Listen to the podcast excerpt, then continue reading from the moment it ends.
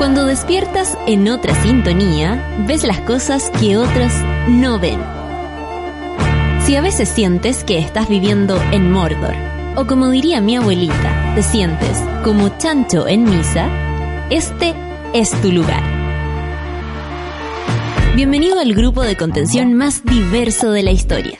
Para ser parte, solo debes escuchar al resto, participar a tu manera, reír fuerte y comprometerte a buscar más misioneros para esta comunidad. Agarra tu taza y sírvete un buen café con nata, que ya está aquí nuestra guía espiritual, Natalia Valdebenito. Sientan el Espíritu Santo. Sientan el Espíritu Santo.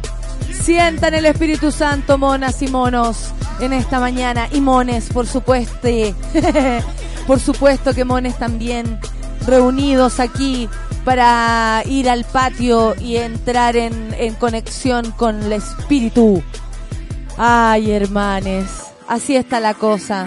Así en nuestro país, de pronto salen noticias que uno dice, no puedo creerlo. Yo ayer le estuve dando vueltas a la noticia que eh, hablamos sobre estos chiquillos con el Espíritu Santo dentro. Eh, oye, hoy 20 de marzo es el Día Mundial del Síndrome de Down. Y yo quiero hacerme parte de esto porque a mí me lo pidió también. Agradezco que la Clau lo haya puesto en la pauta. Clau, que todavía se está reponiendo lo que fue ver a Paul McCartney ayer. Eh, tuvo la suerte, creo que es la única de su de la radio que fue. bueno, y si lo, y si somos honestas, Martín. Eh, Martín de Music, lógico, no es, no es profundamente de su de la radio, pero en el corazón sí. Y, y sí, lo más seguro es que haya estado allá. Y ella también después nos tiene que contar qué es lo que vio, cómo vio la pifiadera que le dieron a Sebastián Piñera, en fin, hay muchas cosas que contar. Eh, pero más allá de eso, les quiero, no sé, siempre eh, quiero contarles que Claudia Aldana, eh, ustedes saben, una compañera y amiga de eh, que yo estuve en Campo Minado con ella, por si no se les hace la historia, en fin, o googleen si no la pueden conocer. Eh, ella es periodista, en fin, y tiene a su Fátima, su hija menor con síndrome de Down. Y honestamente, la forma en cómo ve la, la inclusión, eh, Claudia, eh, yo creo que me enseña a mí, también le enseña a muchas personas en la relación que tiene con su hija Fátima y cómo también Fátima ha ido creciendo, eh, amando, jugando, viviendo, sintiendo, decidiendo algo tan importante para cada ser humano, eh, es maravilloso. Así que el día de hoy está dedicado para los padres, las madres que viven y, y sienten el, el, el, calor y el amor de, de sus hijos, síndrome de Down, pero también eh, que resisten ante un planeta y un mundo y un Chile que honestamente pareciera estar eh, un tanto sordo frente a las necesidades de, de quienes lo necesitan, de la inclusión, que es algo tan importante en nuestro país. Eh, se lo dedico a Fátima, pero también se lo dedico a todos los padres, madres que están por ahí, que de pronto sintieron que era, que era más difícil tal vez y se encontraron con seres de amor que les han entregado luz a sus hogares y a sus vidas y nada, po. Eh, el otro día me lo recordó la, la Claudia y, y hoy día lo hace la Clau, así que en manos de las dos Claudias es que podemos saludar a quienes, a las familias y especialmente a los, a los amigos, amigas y amigues síndrome de Down que están del otro lado. Espero que nos estén escuchando. Si es que hay alguno por ahí, alguno por ahí, me avisa, me manda un beso y nada, po, un abrazo a, a mi amiga Claudia, pero también a todas las Claudias que hay por ahí y a todos los Claudios que hay por ahí que crían con tanto amor a su, a sus hijas síndrome de Down. Muchas gracias por existir. Vamos a empezar así el programa del día de hoy. Es importante. Bruno Mars. Yo estoy segura que esta se la baila la Fatia. Y Cardi B con Finesse. Café con nata en suela. Drop top Porsche, rollie on my wrist, diamonds up and down my chain. Cardi B straight stunning, can't tell me nothing. Bossed up and I changed the game.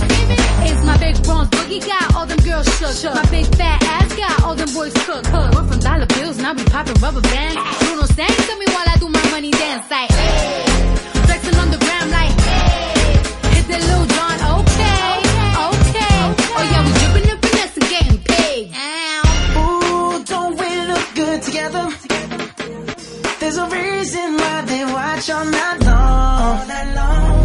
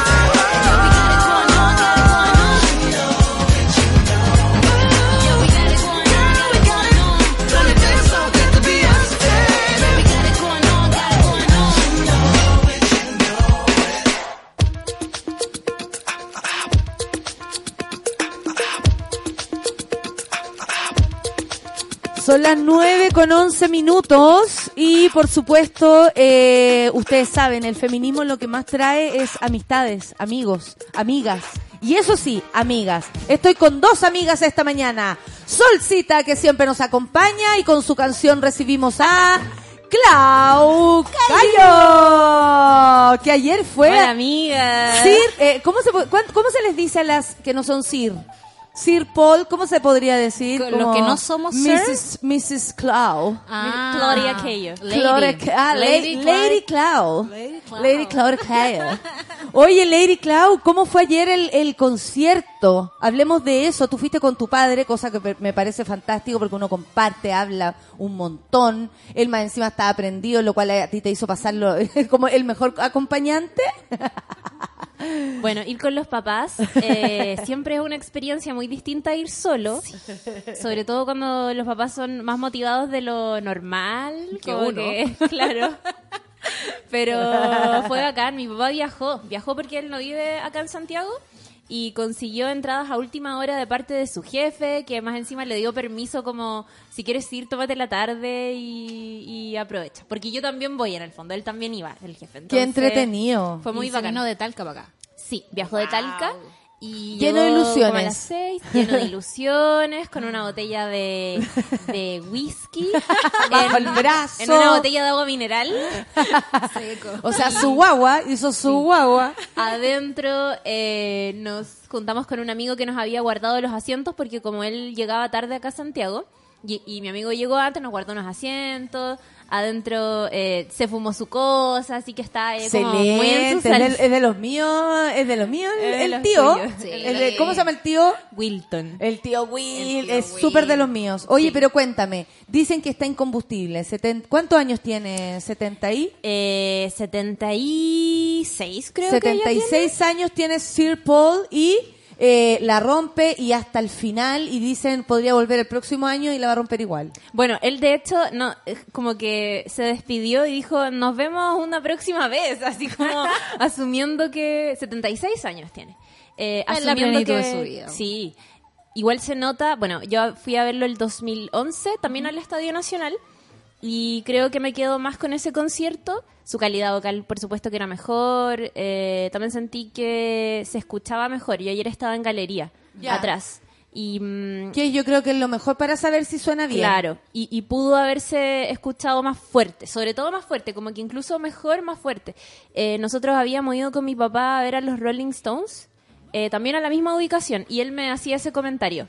Pero también me decía, bueno, los Rolling Stones igual tienen como más guitarra pe- fuerte, entonces... Se, se basa, digamos, Se hay un poco más, Se más basa de en la ruido. banda. Claro, Sí, hay más claro. ruido ambiente que, Sí. que la voz no es, no es tan Oye, importante. y aparte que también nos hemos hecho más, creo yo, más expertos en, en conciertos y podemos comparar el sonido de uno y otro. quisquillosos, Claro, no Sí. somos tan quisquillosos así como Luis Miguel, que le pegó al sonidista de su concierto, no sé en qué país, Guatemala, no tengo idea. Y estaba ahí Metal cantando y todo, y de pronto como que, a ver, se escucha, creo que desde el primer momento está escuchando mal, eh, como que empieza desde el primer minuto, así como, se escucha mal, se escucha mal, todo el rato. Y fue y le pegó. Bueno, eso no hizo Sir Paul porque tam- Es eh, parte de su sir. abandono, es Eh, parte de su abandono. Luis Miguel se siente tan abandonado, lo entiendo. Su historia Sí. es terrible, pero que, que, que vuelva no debió haber golpeado al sonista. No, de- no debió haber golpeado al sonista, o sea, está- está- somos expertos, pero no, no, no, no exageremos. Fueron más de dos horas, eh, no, como dos horas y media más o menos de concierto. Estaba programado para las nueve, pero mm, empezó 9.20 porque había, hay mucha gente que, pucha, día de semana y sobre todo un- generaciones más adultas, eh, a veces no salen tan temprano del Claro. trabajo o hay que ir a la casa, que los niños, no sé qué. Entonces empezó 9.20. Y eh, fueron muchísimas canciones, mitad Beatles, mitad Quinto, eh, el. Wings. No. Porque yo ju- Fue te juro que alusionaba con que. Bachelet. yo eh, quería que hicieran eso para puro joder la Hubiese pita. sido- Pero no fue sufici- no fue necesario. No, no fue necesario porque, eh, bueno, era conocido por todos los días previos que eh, Sebastián Piñera, presidente, había anunciado que iba a invitar a su gabinete de ministros al concierto de Paul McCartney. No sé si se acuerdan, yo pe- me acordaba ayer a propósito de esto, que creo que en, en campaña presidencial, en la última, en el Mercurio, parece que les hicieron una encuesta como a todos los candidatos y les preguntaron por concierto favorito y él dijo que había visto a los Beatles. Sí. Y todos como, mentiroso, eso es imposible. Mentiroso. Y después salió Cecilia Morel a decir, es que Sebastián se fue en los años no sé qué a Estados Unidos y los pudo haber visto ya cuando era chico, no sé qué. Bueno, nunca vamos a saber si es cierto o no, pero yo me acordaba ayer de eso. La cosa es que invitó a su gabinete de ministros y mm, eh, en el Estadio Nacional, por supuesto, Tú sabes que Paul McCartney es Sir Paul McCartney y hasta cierto punto tiene que tener como una buena conducta porque es Sir igual. Aparte que Entonces- habían ido eh, muy emulando, creo yo, a todo lo que pasa siempre con los gobiernos de izquierda, Mm. que como conocer a los artistas, hacerse el artístico, Sí, cultural. Demostrar que ellos también escuchan música y que van a conciertos y todo. Y que, y que también el artista eh, adhiere Sí, a sus ideas. Claro, él en su bola decir lo saluda, nunca nada hacía presagiar, yo creo, y él lo pensó. La cara es maravilloso ese ese videíto donde él dice, ¡Hoy aquí está eh, eh, el presidente! Y todos como, ¡guau! Pifiando, pifiando, pifiando, y él así como, ¡Oh, la cagué! Igual se sacó una foto después con Cecilia y los cabros A eso voy, Bueno. con esa conexión que quieren lograr con los eh, cantantes, artistas. No, y, y yo creo que este también por la necesidad de protocolo, como que si es que va el presidente a tu concierto y tú me encima eres Sir y eres muy famoso, alguna mención le haces en el concierto. Y él, bueno, lo saludo, que es como lo mínimo que uno esperaría y está bien. La Javiera Pero Desértica, se de cayó hecho, nos mandó el video. No, se, es que... ¿Se cayó? ¿En loco, serio? Estruendoso. Palabrotas, gritos, pifiadera muy fuerte y largo. Y él se dio cuenta en el escenario y fue como, la única manera de parar esto es como ya, filo, empieza la Cantando canción. Michelle. Ah, Y- caché. Habría sido y empezó a tocar la canción y terminó la canción y él eh, se para así como eh, onda en el piano y mira como a la gente y como eh, bueno hace así como está bien que lo hayan hecho como un gesto de los entiendo. Y después miró a tribuna que era donde estaba eh, el presidente y le dijo como un gesto de como bueno vos vela yo te saludé como De hecho, aquí no el, puedo controlar Yo hice público. lo mío, claro. el, el Manu Toledo, nuestro cariño de Revolver, Sí. eh, dice que justo después cantó Queenie Eye, yo no me sé las canciones de Paul McCartney, eh, que justamente habla sobre el delirio estético del poder. Yo creo que igual de- debe haber sido casual, porque ven Es el que- setlist antes, digamos, pero... Mira, Paul O quizás McCartney lo pensó. es una persona que yo tiendo a creer que piensa mucho las cosas porque ordena sus shows de una manera que tenga un relato, como que ayer eh, no hubo, siento, un momento en que uno dijo como, o sea, en que uno diría, ya, el segundo Guatio. bloque fue solo de canciones antiguas. Estuvo todo el rato mezclando toda su historia y canciones nuevas también, que por supuesto que son muy distintas a las antiguas. Y por supuesto también que las canciones de los Beatles son lejos lo que más emociona al público. Hey Jude. Como... Eso te iba a preguntar Sí. si la cantó. Sí. Oh, qué bacán. Sí, Hubo sí. Hubo llantos. Oh. Hubo llantos y gente muy emocionada. Había niños, me llamó la atención, como... Que a los niños les gustan mucho los Beatles. Y Sí. sí. y qué lindo eso porque son, no sé, El papás, abuelos, tíos también, que llevan, claro, que llevan a sus sobrinos. Eh, antes de ir al concierto escuché una entrevista que le hicieron en Radio Futuro. Eh, tuvieron la suerte de poder conversar con él. Pato Cuevas. Y le preguntaron sobre eh, el documental de Michael Jackson, que como sabrán, desde que salió ha genera- generado Lo muchos entero, claro, lo entero, ya, ya, ya sé todo. Bueno, y le preguntaron a, a Paul McCartney porque eh, la actualidad, cierto, lo permitía. Y porque también claro. ellos tienen una historia ahí en conjunto, pues como en algún momento se conocieron y de hecho no sé si se acuerdan que Michael Jackson era eh, dueño del catálogo de las canciones de los Beatles. Y eso fue durante mucho tiempo y de hecho creo que eso se dio. Bueno, Paul McCartney una vez dijo que... eh, se había sentido traicionado por Michael Jackson porque en algún momento de sus carreras se conocieron y, mm, y Paul McCartney le contaba cómo él se había quedado con los derechos de algunas canciones que le gustaban mucho eh, y que soñaba a día de hoy como recuperarlo en las canciones de los Beatles y todo eso. Y Michael Jackson le tiró como en talla como, ah, bueno, entonces eh, yo voy a tener el tuyo, seguro voy a tener el de los Beatles. Y efectivamente lo consiguió. Y, y él dijo en una oportunidad que se había sentido como traicionado, onda, como básicamente un día me ahí una broma y el día siguiente te quedé mi con mi catálogo. Y lo pudo recuperar. Lo pudo recuperar después de mucho tiempo. Eh, y se amparó en una ley de derecho de autor que hay en Estados Unidos que permite como que después de 35 años los derechos de las canciones se vuelven a liberar, como automáticamente. Y se amparó en eso, pero por supuesto que también salió con Yoko Ono para, para poder Él recuperar dijo eso. algo así como que entendía que la gente estuviera enojada Sí. porque eh, en secreto, al parecer, como su, su comportamiento secreto era negativo. Sí. O sea, como Sí. asumiendo que sí lo era también.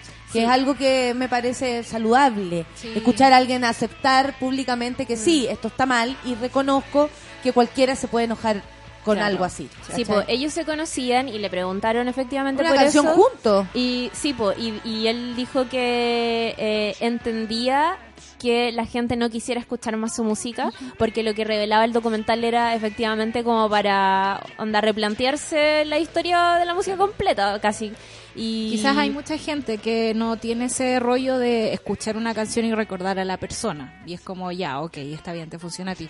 Pero hay mucha gente que sí le pasa a recordar Obvio. lo que, o sea, a mí siento que el, el tema, no sé, pues de los comerciales de Michael Jackson o las canciones de Michael Jackson están súper ligadas a como ellos, él llevaba a los niños a esos espacios. Entonces no, no puedo sentir que no están teñidas.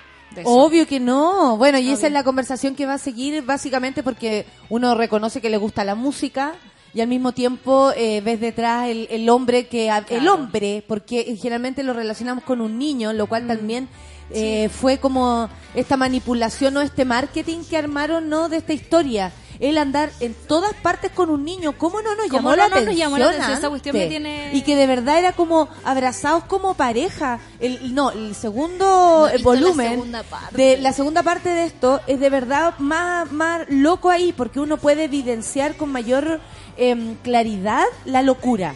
Como antes veíamos lo que pasó eh, o sea, perdón, privadamente, y ahora vemos cómo él lo llevó de manera pública. Con, con todo, con su enferme- con, con los juicios, cómo la gente, eh, no sé, lo recibió, como él también se salió defendiendo frente a las cámaras. Yo soy eh, inocente o entró a, a premios y, y- y dio sus declaraciones frente a un público masivo, en fin. Entonces eh, es fuerte, Sí. porque además mintió. Sí, po. Entonces, bueno, Hay y gente, que con de Sir hecho, Paul. hay gente que de hecho sabe lo que dice el documental sin haberlo visto y que voluntariamente elige no verlo Es que es muy fuerte. porque no Hola, quiere Luciano. porque claro porque no quiere manchar En una porque- misma Ah. cama, eh, dos personas viendo total cosas distintas. y onda, es Toy casi- Story y yo con la otra cuestión.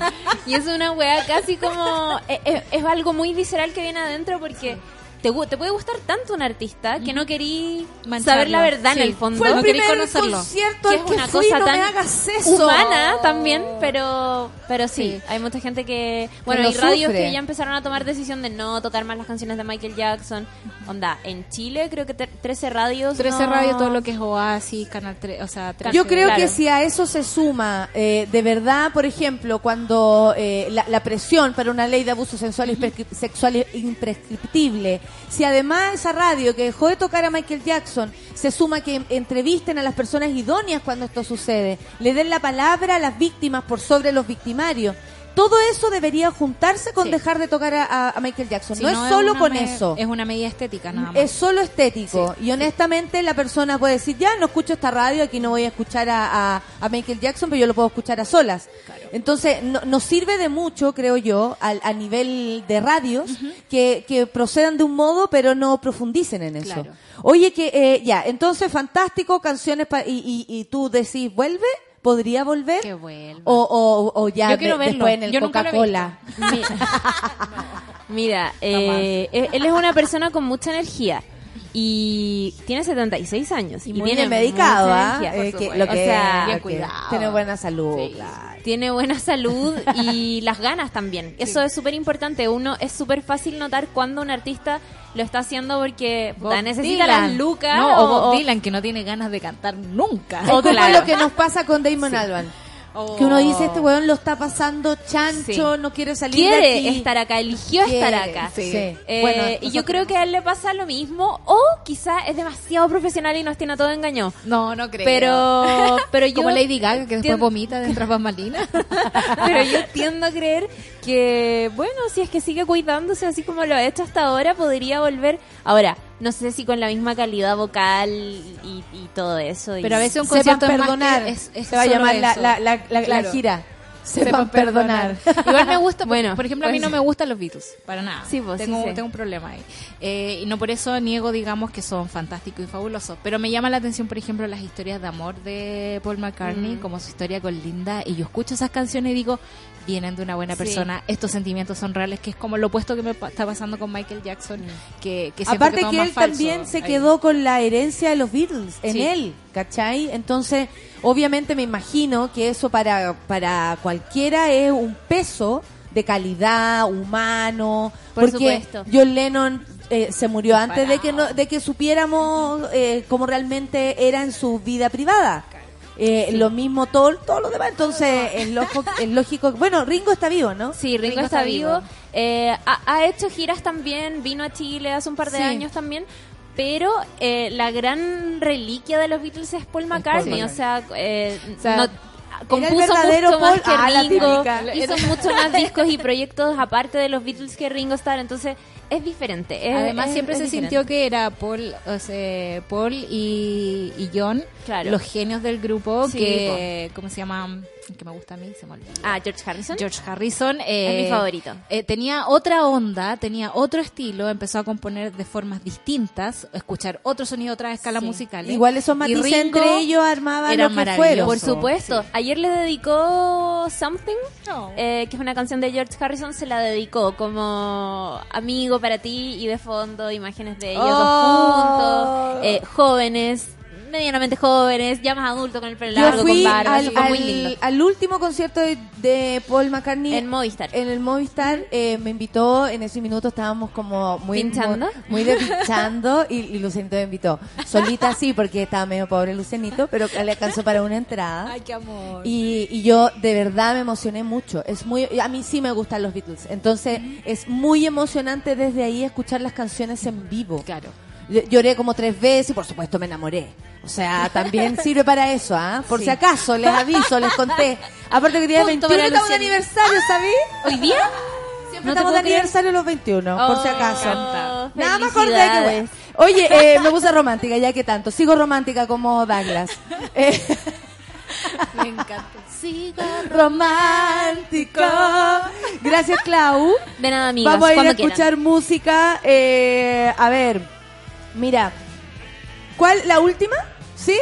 De- eh, lo- ah, este disco es maravilloso del Sanger Pepper. Oh, ¿Lo han escuchado en otra en otra instancia de sus vidas? Uy, sí. Es maravilloso. A mí por lo menos me gusta mucho. Vamos a escuchar a los Beatles, por supuesto. Sorry Sol. No, me encanta. Si yo Esta canción es muy buena además. Sí.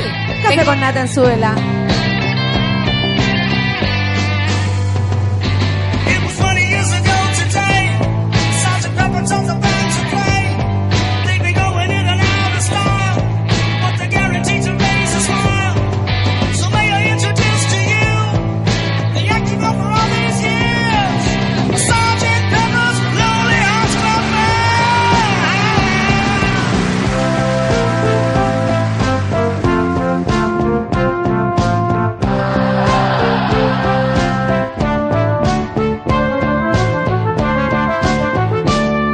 With Sergeant Pepper's Lonely Hearts Club Band, we hope you will enjoy the show.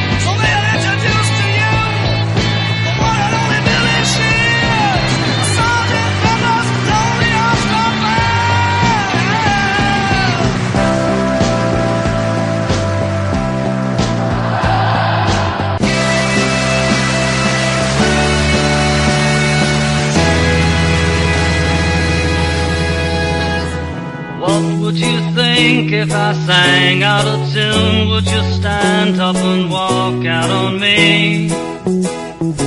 Lend me your ears and I'll sing you a song and I'll try not to sing out of key.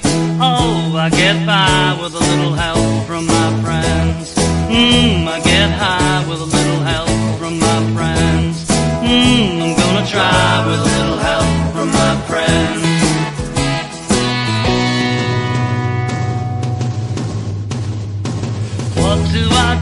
when my love is away? Does it worry to be alone? How do I feel at the end of the day? Are you sad because you're on your own? No, I get by with a little help from my friends. Mmm, I get high with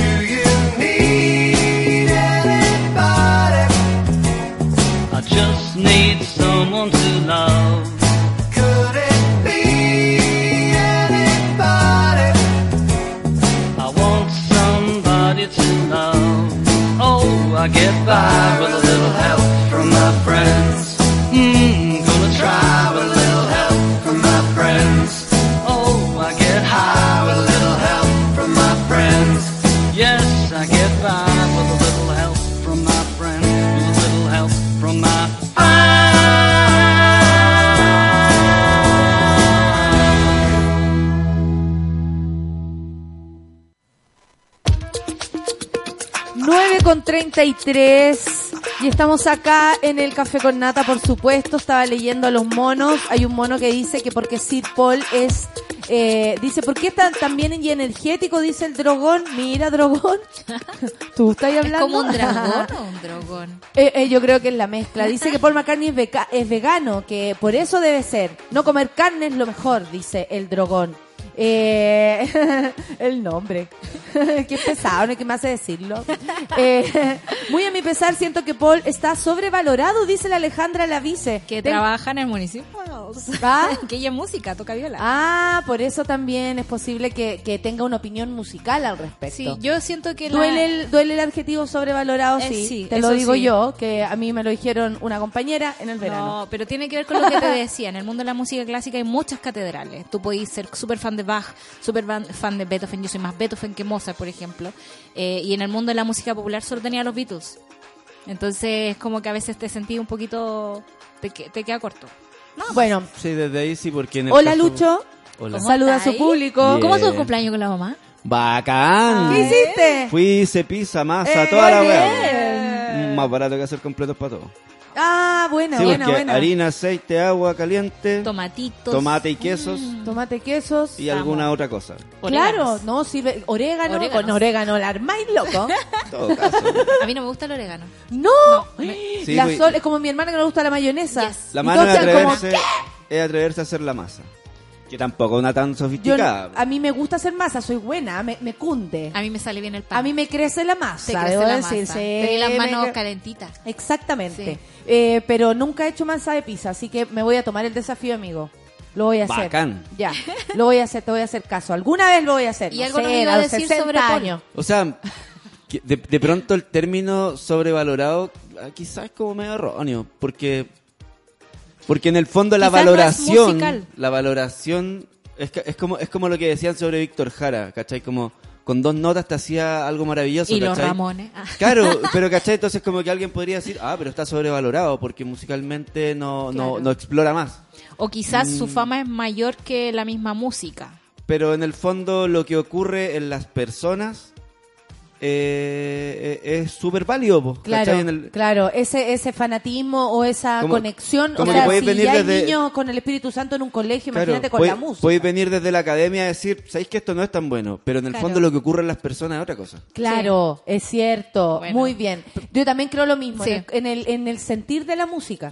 Por eso también nos estamos planteando si dejamos o no a Michael Jackson. Claro, po. Porque nos, nos gusta su música. Y además que me gusta también que sea un debate abierto, que no se acabe. Que no se acabe y que podamos también ir formándonos una opinión eh, en el camino. Claro. No tenemos por qué saberlo definitivamente. Y si usted lo sabe definitivamente, me parece Claro. que hay que respetar los procesos los Por demás. supuesto, porque por ejemplo cancelar a alguien como Michael Jackson Cancelado, es súper bye. cancelado, bye. Es súper fácil y te desligáis del tema, que es lo mismo que pasa con la Madeleine McCann, que estoy muy metida en el documental. Ay, yo no lo he empezado. Entonces decía, ¿por qué la policía de, Portu- eh, de Portugal se gasta tanta plata en esta niña si hay 1.664 niños perdidos y no se ha gastado pero ni un décimo de plata en ellos? Entonces, claro, es mucho más fácil para nosotros tener una opinión sobre cosas como tan vistosas, pero perdemos el foco de que hay niños eh, abusados, que hay Lo que pasó se hacen con otras- Venezuela. Exactamente. Por ejemplo, tantas opiniones, yo he sido súper cuidadosa porque a mí me llega en lo personal, mi familia está allá, entonces es, es difícil para mí elucubrar opiniones cuando yo tengo el, el día a día. Claro. Entonces, soy respetuosa además de quienes también han tenido que venirse a Chile por o a cualquier otro país, emigrar, digamos, por eh, necesidades, por falta de, de todo, de oportunidades Porque de no vida. puedes vivir. del día a día, de la tranquilidad diaria. Entonces, estábamos expectantes de lo que pudiera decir la ONU, sobre todo en la, en la, en la voz de Michelle Bachelet. Y Bachelet denuncia colectivos armados. En Venezuela hay detenciones arbitra- arbitrarias, torturas y muertes. Esto después de que la alta comisionada de la ONU para los Derechos Humanos, Michelle Bachelet, pidió este miércoles al gobierno de Venezuela que garantice a los expertos de su oficina que actualmente está en ese país al acceso a los lugares y personas que elijan sin represalias contra los entrevistados. Claro, ellos quieren ir eh, de alguna manera... eh, De forma independiente, no porque Maduro la ha invitado un montón de veces. pero para las que- tienen como en un sector como alejado Sí. y les permiten investigar dentro de lo posible. dentro de lo posible y me pareció no recuerdo la palabra que usó pero en el fondo como se ríe un poco de la realidad del país dice así como que, que quiere que Michelle Bachelet vaya a ver la bonanza en la que están y yo me imagino que obviamente si instalas digamos como ir a visitar Corea del Norte obviamente te van a llevar por calles ¿Te preciosas acuerdas de ese del documental, documental de, de, de los de este periodista que empezaron, como fueron y en realidad lo que ellos querían mostrar era lo apretados que estaban para poder Claro. hacer su investigación y cómo todo esto era casi parte de un montaje? Por supuesto, y eso es lo que hacen los gobiernos autoritarios con las intervenciones extranjeras que solo van a mirar en qué están, digamos. Ya que nos habíamos preguntado tanto dónde está Michelle Bachelet, incluso eh, cantantes como Miguel Bosé le faltó el respeto públicamente Sí. diciendo mueve tus nalgas, después eh, Bachelet fuera y todo. Esto tiene que ver con los procesos. Hoy día escuchaba a un experto en derechos humanos y conocimiento de esto y decía que había sido de profunda ignorancia tal- también nuestra y de todos Claro. los periodistas, en verdad. Sí. Eh, yo no me sumo porque no creo haberle tirado la, solo la responsabilidad a Bachelet. Creo que es una de las tantas personas que podría tal vez hacer algo. Eh, y decía que era profundamente ignorante, como que eh, recurriéramos a ella como, oye, por favor, han de intervenir, como acusar. para- Michelle, haga algo, haga algo. Michelle haga algo, mm, no correspondía en esta ocasión porque esto era lo que se esperaba. Y resulta que hace algunos años atrás ya se había hecho un informe que casi que habla de lo mismo y esto es una renovación de este informe. Claro. Es una es una actualización, así mismo usó la palabra él, de este informe que ya se había dado. O sea, no es que esto no se haya dicho Claro. y que Bachelet en especial o la ONU dijera, no, que lo que pasa es que no sabemos si aquí se están dañando los derechos humanos, porque se están atacando los derechos humanos es porque la ONU está interviniendo. Claro, y la ONU no es, hay que entenderlo, no es un organismo armado. Y cuando se ha dedicado a las armas, a veces ha dejado la escoba. La ONU es un organismo garante que te pone en el fondo las condiciones para decir, eh, bueno, esto es así, un Estado no puede hacer esto, yo te puedo prestar asesoría como lo está haciendo con algunos países de Centroamérica, donde ellos intervienen en el Estado y les ayudan a la gente como a democratizarse, por decirlo de alguna forma, pero no es un organismo que pueda disponer de recursos, decir, te voy a mandar los cascos azules para que intervenga en Venezuela. No, y aparte que la gente lo ve de una manera tan... Y a mí me llamaba la atención también como gente que tiene el micrófono, ¿no? Claro. En su, frente a su, a su boca, es capaz de, de hablar de, de violencia con tanta liviandad. Sí. Yo insisto en eso, lo digo honestamente, lo, y lo insisto porque me llega el tema de, desde adentro. Eh, en su intervención ante el Consejo de Derechos Humanos de Ginebra, la expresidenta chilena denunció la existencia de colectivos armados en ese país contra los opositores al régimen de Nicolás Maduro, los cuales, acusa, han realizado uso excesivo de fuerza, detenciones arbitrarias, torturas y muertes. O sea, todo aquel que piense distinto en Venezuela puede correr esta suerte. ¿Sabes lo que pasa? Es que aquí también hubo una, eh, aquí como el, el lugar de los salvadores se lo tomó Trump Claro. y, y ahora se unió con él Bolsonaro, que en Estados Unidos cuando fue Bolsonaro para allá, Ah, eh, no, y, y dijeron, vamos a ir y, y vamos a emplear todo lo que sea necesario, como diciendo vamos a salvar esta situación. Claro. Y honestamente, el que, la persona que me esté escuchando, yo creo que nadie puede sentir que en Trump está la salvación. O en ¿Me nadie, entiendes? porque Entonces ahí está la manipulación Sí. política y económica de esto. En lo que hace la ONU es decir lo que ocurre, Claro. pero no le da el poder ni a No. Estados Unidos, ni a Ni a Brasil, ni a Chile, que lo hizo de una manera tan ridícula, porque hicimos el ridículo en, en la, en el cuerpo ese de, de, de Sebastián Piñera dando jugo por allá, eh, una ayuda humanitaria que no llegó, que según mi prima debiera llegar. Caché que la estaban Sí. esperando Sí. Y no llegó y por estos desórdenes provocados por los mismos eh, que llevaban la ayuda, Claro. porque no está bien hecho esto. Esto no está bien hecho. Está Es- forzado. y esto fue para usos políticos de, la, de la región. ¿Para qué? Para que eh, Piñera diga, yo estoy aquí salvando, para que el otro diga, para Colombia, el otro día hablaba con un amigo colombiano, me explicaban que están muy nerviosos porque ellos sienten y, y saben que todo lo que pase, eh, ponte tú, si entran barcos, si entran por el aire, Claro. si entran lo que sea, a, intervenir esto, lo van a hacer por Colombia. Sí. Y, y- y a ellos les asusta, porque de alguna manera el pueblo también se ve involucrado en las ambiciones de los presidentes. Claro. Y en el nuestro, que al menos fue así, en lo mediático. Sí. Porque a él le importa lo mediático. A Sebastián Piñera no le importa la No, profundidad. no. Le importa lo mediático. Y yo no estoy diciendo nada extraño y no tiene que ver con que lo encuentre nefasto. No. Tiene que ver con lo que estamos viendo. Viendo. Eso fue algo mediático. Sostuvo además la ex mandataria que en el contexto del auge de las protestas antigubernamentales ocurridas en todo el país en los dos primeros meses de este año, mi oficina, dice, documentó numerosas violaciones y abusos de derechos humanos perpetrados por las fuerzas de seguridad y los colectivos armados pro-gubernamentales incluyendo el uso excesivo de la fuerza, asesinatos, detenciones arbitrarias, torturas y malos tratos en condición de detención, así como actos de amenaza e intimidación. Hay que decir también que esto va en contra del Estado de Venezuela, no particularmente sobre las personas. Eh, vamos explicando para que también no nos confundamos y no cometamos el error de decir a veces en voz alta cosas que de verdad solo rayan en, en nuestra propia ignorancia. Me sumo, porque también no lo sabía.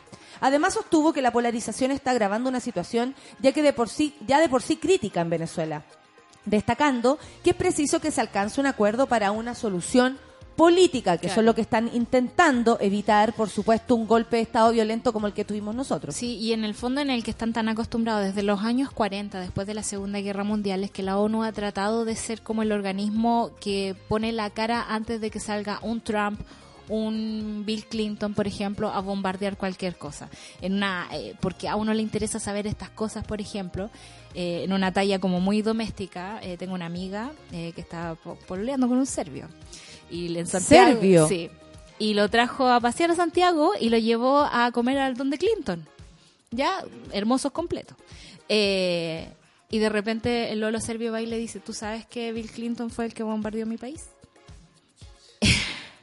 Entonces, Así de ignorantes somos. Así de ignorantes somos y, y así de al voleo también tiramos estas opiniones. Lo que está tratando de hacer la ONU de verdad es fortalecer un Estado democrático en Venezuela. Nos está diciendo en lo que está fallando y en lo que podríamos ayudar, digamos, de alguna otra forma. El resto de los estados debería estar a la altura, no debería pedir una intervención militar, porque también sabemos que esas intervenciones militares no son para salvar el pueblo, son para aprovechar los recursos que tiene un país. Cuando estuve afuera, Claro, la esto gente no hablaba de los no gente, intereses a, Trump no le la, la gente. pobre que ahora no tiene que comer y que de verdad se, eh, me- eh, pues, estuve hablando con mi prima eh, muy largamente sobre esto y me decía que todos los días falta algo, o tienes luz, o tienes agua, o te falta esto, o te falta esto otro, que el calor en el momento de la Estamos hablando del trópico. Claro. Ellos quedaron sin luz y quedaron sin aire acondicionado, lo que significa que empiezan a salir los bichos. Dice que fue eso eh, como eh, ella eh, que tiene que tiene todavía la posibilidad de vivir en una casa bien, en, en fin. Eh, ella me, me decía como si a nosotros nos perturbó que nuestros alimentos estuvieran eh, muriendo. Claro. Sí, o sea, porque de verdad se le estaba pudriendo todo, porque la humedad y el calor es mucha. Entonces tampoco están en un lugar, ponte tú como Chile, que a lo mejor tú si dejáis la mantequilla afuera no pasa no nada. pasa nada. Claro. ¿Me cachai o yo no? me acuerdo que en Copiapó, por ejemplo, en el norte, no había muchas frutas porque era... A propósito del agua, que ya Claro. también está faltando. no, no había cómo llegar. Y después empezaron a llegar los, los supermercados, por ejemplo, y la gente se acostumbró a tener todo tipo de fruta durante todo el año.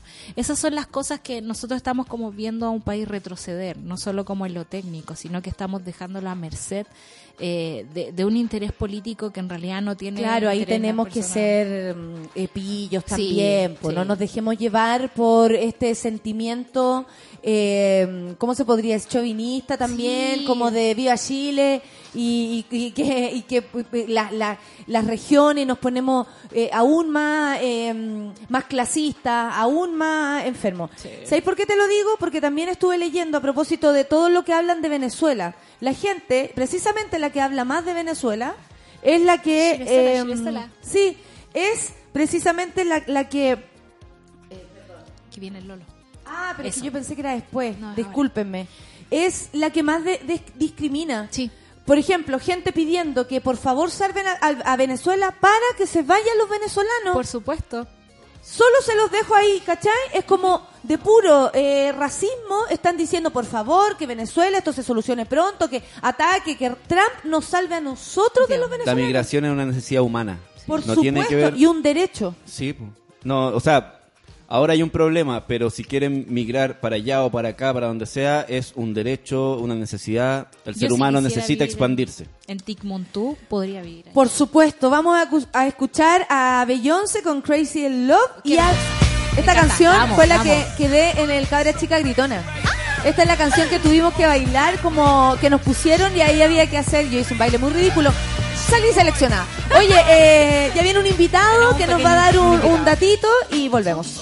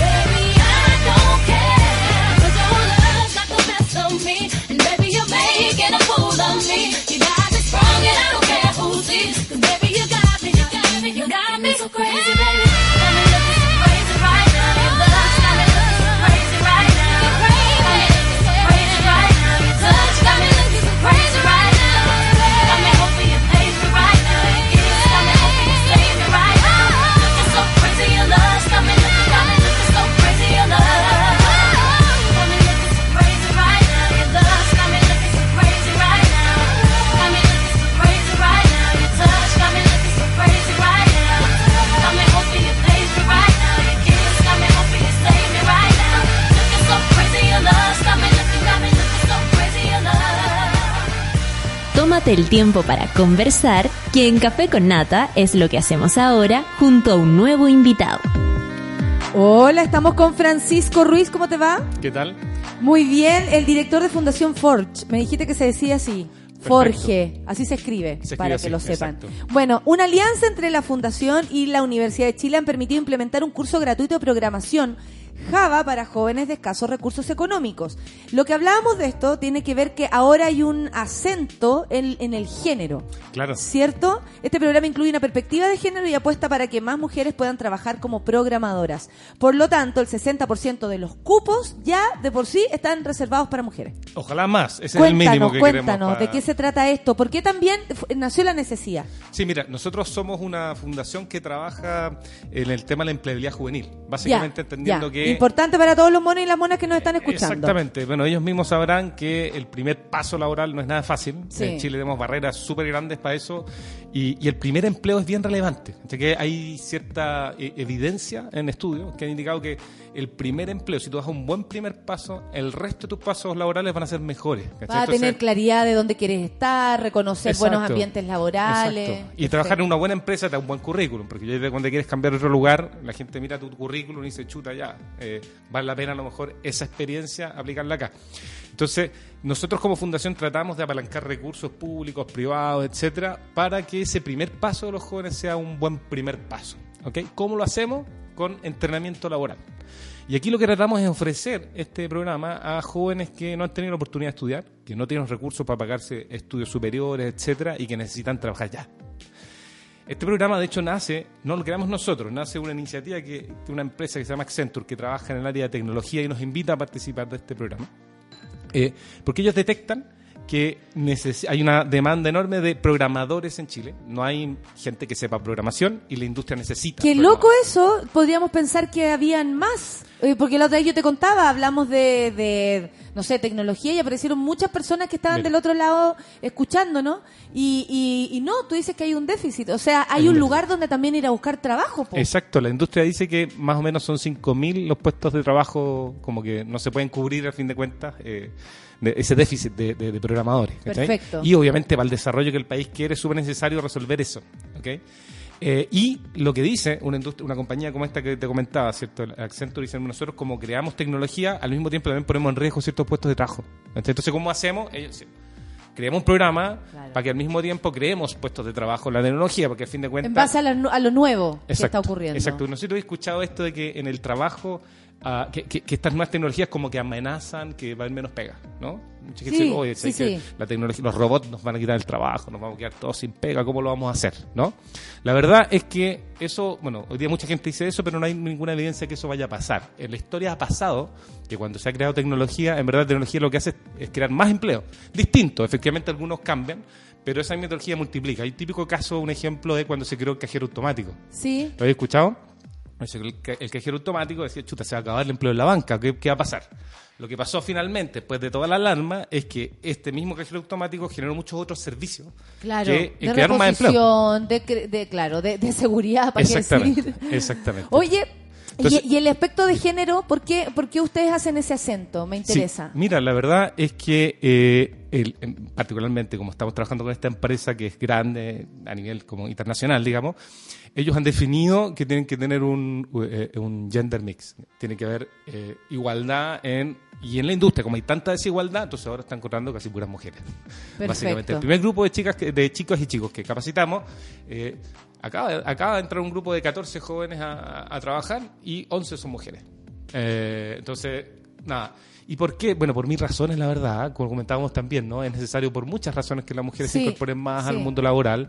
Obviamente por temas de justicia, obvio, por acceso a más posibilidades, pero al mismo tiempo tienen muchas habilidades que ofrecer. eh, también entornos que son mixtos generan situaciones laborales distintas, o sea, hay mil razones Hay por las cosas que cuales hay que requieren promoverlo. también, o lugares que requieren a mujeres por sobre también hombres, y en otros lugares hombres por sobre mujeres, y también hay para hay para elegir, si eso es la, esa es la idea. Y aquí en programación hay un sesgo, como en otros, ¿no? En la parte técnica tú sabes que hay mucho sesgo, que el, el electricista también, claro. tiene que ser eh, el, tú hablabas del, del, Del del gaffiter. hombre, que nadie se le imagina que puede haber un gaffiter mujer, etcétera Y son lugares donde eh, tenemos que promover que se genere esta, esta igualdad de ¿Cómo acceso. se pueden in- inscribir? ¿Cómo pueden acceder a esto? Sí, miren, nosotros ahora tenemos abiertas las postulaciones, de hecho se acaban mañana. Así que ya, para postular Ay, llegaste justo. Exacto, para postular hay que tener entre 18 y 24 años. Hay que haber terminado el colegio, eso es como el básico. Eh, y eh, pedimos que, como te decía, que no tengas los recursos para poder Nosotros lo que hacemos ahí, cuando te inscribes, te hacemos una encuesta y vamos definiendo si de verdad tienes esa necesidad. ¿ok?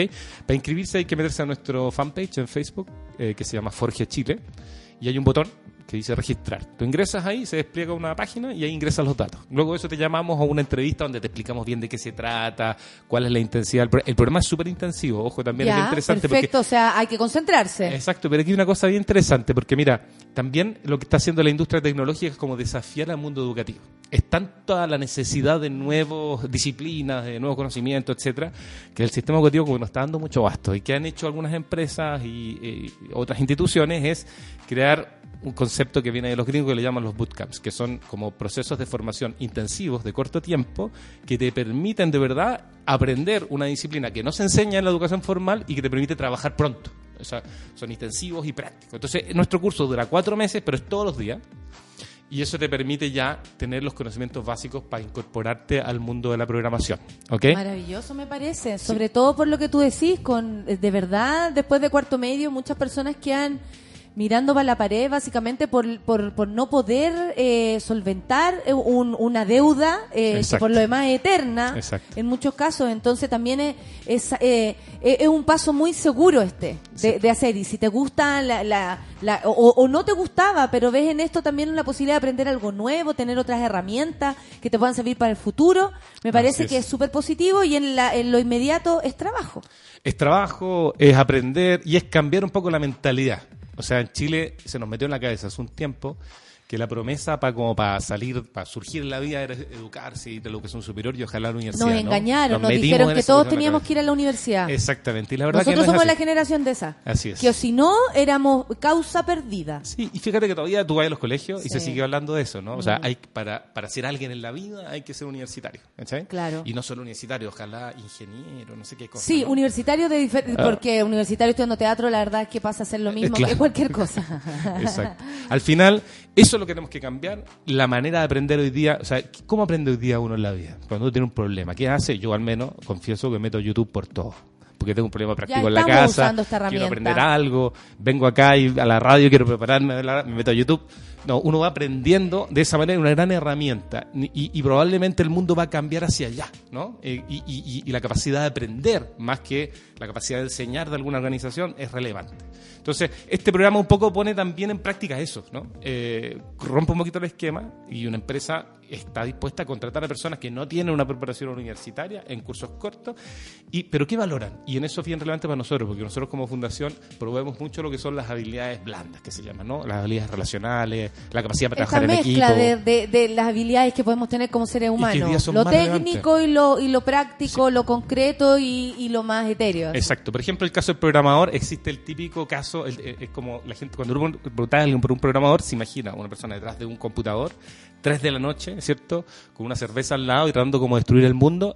La verdad es que el programador hoy día no es eso. Eh, Hoy día el programador es una persona que sabe dialogar con otros, conoce, puede resolver un problema y genera una solución. Claro ¿no? que Para eso sí. se requiere mucha habilidad, además de lo técnico.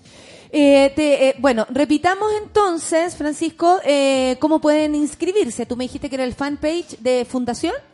Sí, ¿Sí? es Forge Chile. Forge Chile, eso, por eso te lo pregunté así. Exacto. Entonces, el fanpage se llama Forge Chile y ahí pueden encontrar la información que necesitan para esto que nos están contando y además que no es menor y yo lo agradezco también por la mirada porque hay que hacerlo con, un- con una intención, Exacto. hay que intencionar las cosas, que el 60% de los cupos también están eh, abiertos para mujeres, me parece que es una súper buena iniciativa para empujar esto, ¿no? Exactamente. Ya después será no, no será necesario, ahora sí lo es. Ahora hay que Así hacerlo. que les agradezco mucho esa iniciativa y nada, porque que se llene de gente pidiendo entrar aquí y, y aprender y, y, por supuesto tener una herramienta para caminar mañana más tranquilos y ojalá se pueda. Esa es la idea. Muchas gracias, que te vaya muy bien Francisco, saludos a todos por allá en la fundación, supongo que te están escuchando. Eso espero. Eh, más les vale.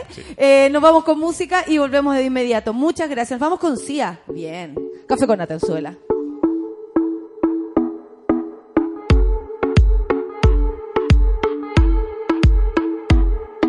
Come on, come on, turn the radio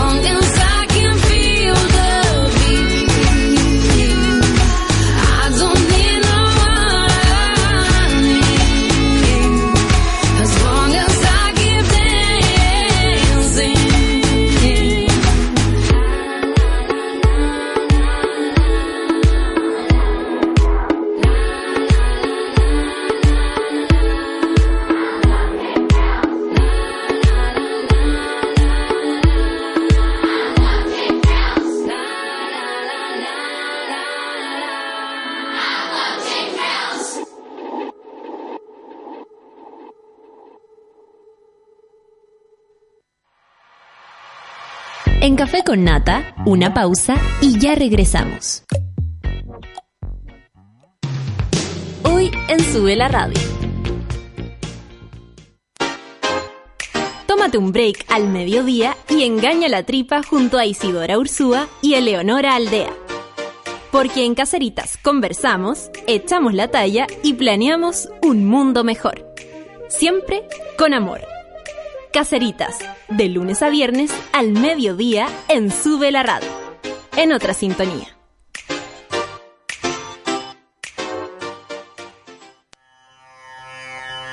En el mundo de hoy no se mueve ni un audífono sin que Pato Pérez y Manuel Toledo Campos lo sepan. En Revolver nos gusta la música, nos fascinan los conciertos y amamos las buenas canciones. Todos los jueves a las 3 de la tarde, por Sube la Radio y en otra sintonía. Pedro Quirós. Presente. Sofía Molina. Aquí presente. María Paz Escalona. Presente, profesora. Ana Jara. Ana. Ana. Mientras no decidas tomar un papel en esta historia, muchos niños y niñas seguirán postergando su infancia para vivir una vida que no les corresponde. La infancia de América es impostergable y queremos que tu compromiso junto al de América Solidaria también. Ingresa a la historia de Ana.cl, conócela y descubre tu papel en ella.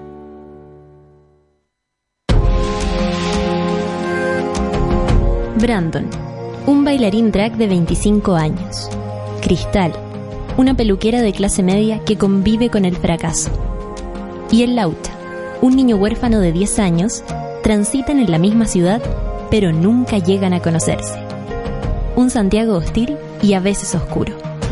Con Grupo Planeta te invitamos a leer El hambre de las bestias, un relato donde la marginación y la búsqueda de la identidad llevará a sus protagonistas a traspasar sus propios límites para encontrar un lugar en el mundo.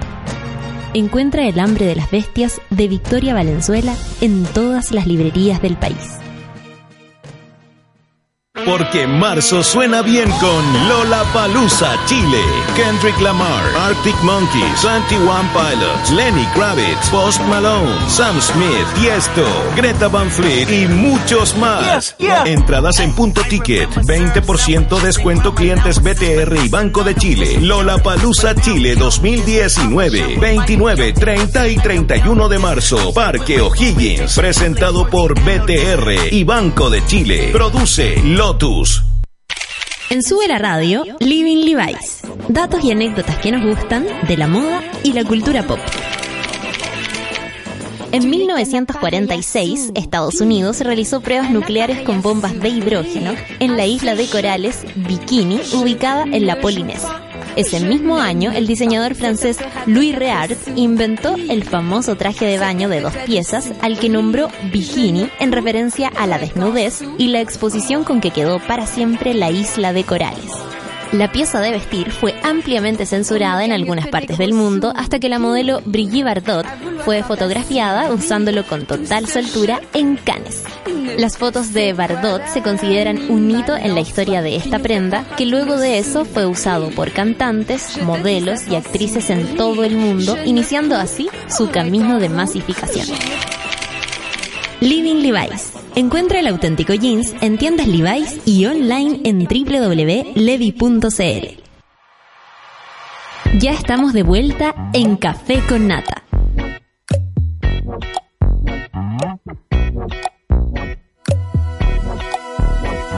Llega el otoño, cambio de temporada y en Levi's ahora encuentras todos los modelos de tiro alto que nos encantan.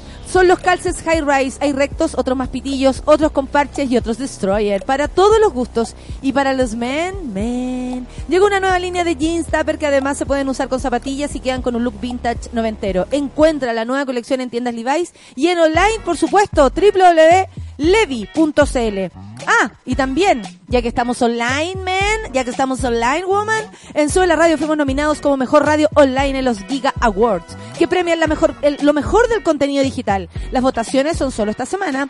Anda, Giga, gigaawards.cl y vota por nosotros en la categoría Radio Online. Te queremos, los queremos y sabemos que han votado por nosotros. Les agradecemos muchísimo, por supuesto, la confianza y el amor.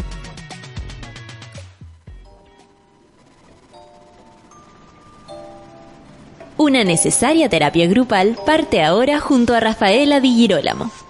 Únete al diván del vial en Café con Nata. Ay, ¿te emociona de nuevo Sí, escuchar? me lo pongo solo para escuchar. Jacemo el otro día se emocionó con su propia presentación. Y eso me da a entender que se sienten queridos por Sí, nosotros. claro. Imagínate como pertenencia aún más. Aún más. Claro. Rafa, eh, bueno, ¿cómo ha estado tu semana? ¿Cómo están tus cosas? ¿Te estás organizando para este nuevo año? Estoy súper organizándome para este nuevo año. Y tienes mucho trabajo, por lo que sí, veo. porque necesitamos por fin concretar el taller de body sex. Así que mujeres que quieran desnudarse y masturbarse y pasarlo bien. Y, aprender de eso también, de esa desinhibirse, de, mm, de, de- de conectar eh, Sí, como, como tu, con tu íntimo, con, claro, tu íntimo con otros íntimos. Sí, ¿Cierto? Con otro ese ser íntimo. es como entender, porque el otro día de- debatía con una amiga y me decía, ay, ya, pero igual, como ya, ¿y qué pasa si no son lesbianas? Yo decía, ¿qué tiene que ver con ser ¿Qué tiene que ver con ser lesbiana? Ay, pero es que como que se calientan en grupo, ¿no? La idea es calentarse. Yo digo, esto no es una orgía. Esto no es. ¿Y por qué no es, no es como al tiro como, ah, entonces me tengo que calentar con la niña al lado. No, esto no es una orgía. Esto es un ritual endiosado de mujeres que solo queremos generar energía orgásmica entre nosotras y placer. Y aprender No de eso, de, de sentir placer, porque ahí no hay... para mí. Aparte que me imagino yo, Rafa, y ahí me estoy metiendo, cuando ya métete, conoces métete. la forma... Métete al taller. penetra en el taller. Eh, cuando uno ya conoce el placer, por ejemplo, ya pasaste por ahí, Sí. es difícil volver atrás. Tienes, o sea, ya reconoces esa sensación de placer, ya sabes, Yo- ya conoces el camino al menos. Yo siempre digo, o sea, siempre digo mentira, desde que fui al bar y sex digo, mis orgasmos después de ese taller cambiaron radicalmente. Son mejores. ¿Qué Sí. tal? Cambiaron, se tienen tengo unas contracciones así maravillosas. Maravilloso, Sí, entonces. Entonces sí, pero entonces Son herramientas, muchos proyectos son herramientas, eso Sí. es lo lindo, son herramientas para que podamos ser no más a felices y cada uno en sabrá grupo, cómo lo, lo recibe. No es una orgía, es un trabajo de desarrollo Para todas las que creían que era una orgía también, ya ahora devuélvanse. No. También está mal. Hay otras cosas, les puedo dar contacto de unas Claro, orgías. esos son otros Hay uno- grupitos. Unos amigos dicen por aquí fiestita. cerca que Unos hay una buena. míos unos programas de por aquí también dicen Dicen, fiestita. fiestita, La claro. fiestita, sí la La llaman fiestita. fiestita. Hoy, hoy día tenemos un, un tema muy bacán. A Y un me- día. A, a un día muy bacán. Sí. Y A partir saludando en el programa con esto, porque hoy día es el Día Mundial del Síndrome de Down, de la Síndrome de Down, y vamos a conversar eh, sobre esto. Eh, le pedí a Claudia Aldana, que es madre de Fátima, estuviera atenta por si acaso nos quisiera aportar, Aportar. alguna idea. Y total, y también lo pido a quienes conocen este, esta situación desde el fondo, desde adentro, que también puedan colaborar con todo lo que vayamos contando. Eh, empecemos. ¿Qué es el síndrome de Down? El síndrome de Down, partamos por decir, no es una enfermedad. A mí siempre me gusta googlear cuando la Clau me manda los temas, porque es increíble lo ¿Cómo que todavía descrito? se lee. Claro, Claro, lo que todavía se lee y cuáles son las peleas que todavía se deben dar. El síndrome de Down no es una enfermedad, es una alteración genética que se produce por la presencia de un cromosoma extra o parte del cromosoma. ¿Ya?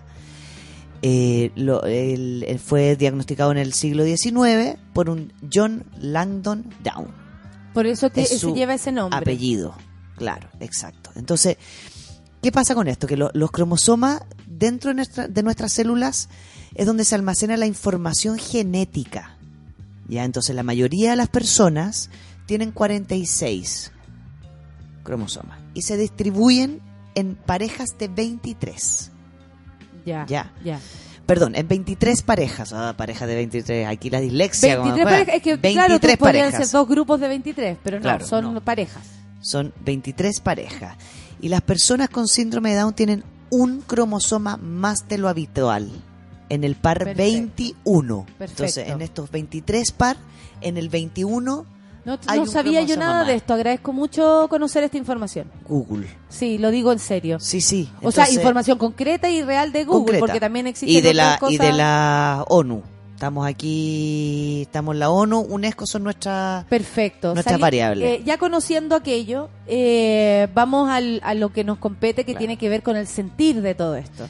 Y Los- por eso, espérate, y por eso se llama trisomía 21. Entonces, Ah, ya. es 3 en el 21. En el par 21. 21. Perfecto. Es muy sutil, además, ¿o no? Sí. O sea, es profundamente, es profundo, pero sutil. Porque de todo eso tú decís que hay un solo cambio, una, un, un extra, digamos, y que cambia todo, todo lo de ti. Eh, sí, lo que más, bueno, he conversado eh, con, con la Claudia, que a mí me ha permitido conocer como el, el trasfondo o, el- o, Ajá. el- o- o esta situación desde la, desde la casa, Desde, desde, la casa, desde el hogar. es hablan de eh, la idea de un hijo sano eh, como anular la idea del hijo sano porque viene un hijo con síndrome de Down. Sí. ¿Cachai? Es como lo primero que puede llegar a pasar. Eh, primero me contaba también la Claudia que ella sentía ciertas cosas, hay una especie, mm, eh, como hay otras que no, de, de intuición, de saber que algo al parecer no va tan bien, pero la idea de un hijo o una hija o un hijo enfermo o con síndromes diferentes de, de los diferentes tipos, porque síndrome de Down es solo una categoría dentro de todo lo que puede de las pasar personas con discapacidad. y de claro. todo lo que puede pasar, eh, es lo más fuerte tal vez. ¿Por qué? Por las expectativas, que tanto hemos hablado tantas veces. La expectativa es el sueño que uno pone, las ilusiones que uno pone en, una, en un ser humano que viene en camino. El proyecto de vida que uno les arma. A Les armas, eh, claro, y lo mismo, y ese proyecto de vida que te armas para ti mismo. Yo voy a criar un hijo sano. Lo que hablábamos Sano, también, comillas, ah, comillas, por sí, supuesto. lo que hablábamos también de las personas LGBT. Sí. ¿no? La- Las madres y los padres suelen armar un proyecto de cómo va a ser la vida de esta persona que va a nacer. Exactamente. Entonces, cuando, claro, nace una persona con, el tris- con trisomía 21, una de las primeras variables que aparece, creo que hay dos ejes importantes. Uno, que claro, hay ciertos procesos educativos que van a demandar un poco más de tiempo y atención. Porque ¿qué sucede aquí? Que hay cierto grado de discapacidad intelectual. Por lo tanto, hay que poner más atención, más esfuerzo en la educación. ¿Qué sucedía antes? Antes y no mucho antes, ¿ah? eh, que lo- las personas con, con cierta discapacidad o personas con discapacidad o con personas con síndrome de Down quedaban como en una esquina de las casas como alguien que nunca se iba a desarrollar, que tenía una enfermedad, que venía enfermo, por lo tanto no iba a poder tener vida. Entonces, siempre constantemente se sostiene como infantilizando a las personas claro, con claro, síndrome de Down. claro. Y una de las primeras luchas que se dan ahora y por, y por qué, por qué la, mm, la ONU creo que fue o la UNESCO, no recuerdo muy bien, las Naciones Unidas, perdón, son quienes deciden armar este día hoy día, es para que la gente tome conciencia de que cualquier persona, hoy día estamos hablando de las personas con síndrome de Down, que tienen algún, algún tipo de discapacidad, lo que se debe hacer es potenciar las habilidades que se le pueden desarrollar de manera aún más consciente y más como- integrados al mundo. Asumiendo que son seres humanos desde como cualquiera que eh, simplemente para llegar a la meta se demoran un poco más. El otro Como día algo así, ¿o no? claro, Como no, no, no es tan grave tener dificultades para llegar a la meta si finalmente es lo que vas a hacer. claro. Todos Y necesitamos que hay metas a las cuales puedo llegar.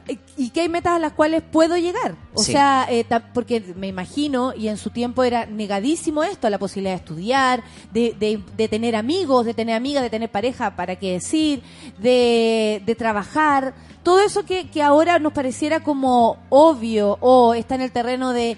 eh, por supuesto, vamos a intentar, y de la inclusión, incluso como de la diversidad de personas que, que, que existimos acá, eh, Ahora se ve así, pero en un momento tener, o, o para ciertas personas, tener un hijo con un síndrome, ya sea este o cualquiera, eh, es como el acabo de mundo. Yo no Sí. sé si tú has atendido padres eh, que hayan vivido esta experiencia. Yo, yo tengo mi experiencia porque yo trabajo con eh, la Paulina Bravo. La Paulina Bravo es una abogada eh, ciega, no vidente, y ella a mí me llamó hace como tres años, no sé si te acuerdas, Nata, que hablábamos de Odisex, del Observatorio para Derechos Sexuales de las Personas con Discapacidad. Sí, sí, Ya, sí. Ese todavía Sí. está funcionando ese observatorio. Yo primero ahí ap- aprendí, por ejemplo, que, la, que ella fue parte de la convención donde se definió cómo se iba a nombrar a las personas con discapacidad. Porque muchas personas me empiezan a escribir por Twitter y me dicen personas con capacidades especiales, personas que no- nosotros aquí, según lo que dice la ONU, según lo que dice la Paulina, que es una abogada ciega que se dedica a los derechos de las personas con discapacidad, uno dice personas con discapacidad.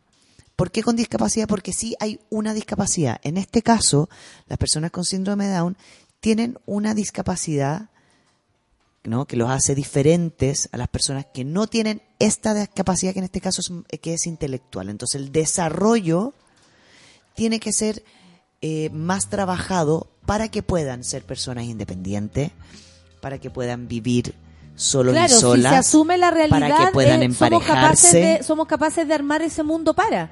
Si, si anulamos la, la, la posibilidad de que a uno de nosotros de verdad tengamos una discapacidad de la que sea, si anulamos eso y nos ponemos a todos como en el mismo lugar y no armamos un mundo más, más cariñoso o más accesible para quienes tienen problemas para moverse, lo sabemos por, por no sé, la Caro, eh, Claro. anda en silla rueda y de ver, yo marché con ella en y obviamente nos costaba más, pero lo hicimos igual.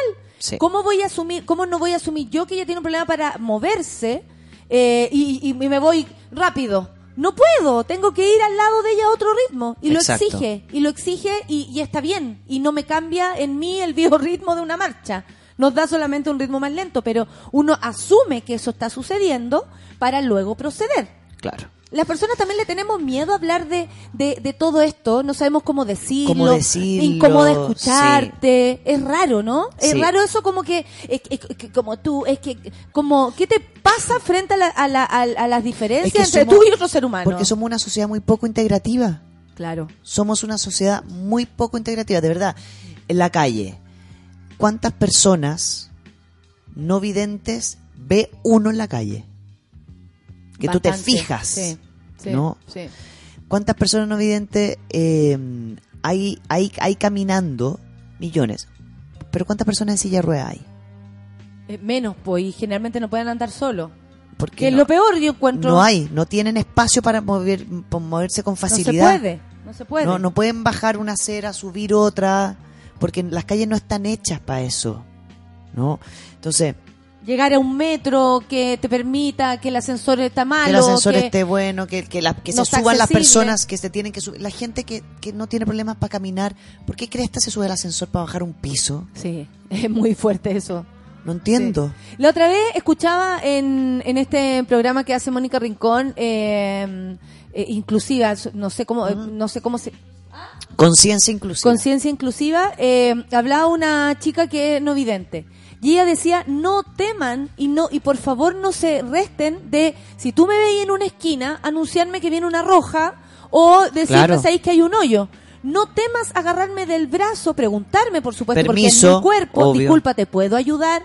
Y eso no, no, no le estás haciendo como el favor de, de recordarle lo que es. Ella sabe lo que es. Ella decía, yo sé que soy ciega. Claro. ¿Cachai? No es como, eh, eh, es No me lo ayuda. está enrostrando nada, No, es, ayudar. Es ayudar eh, como nos podríamos ayudar para cualquier cosa, cuando alguien se cae, cuando a alguien le pasa cualquier, lo que sea.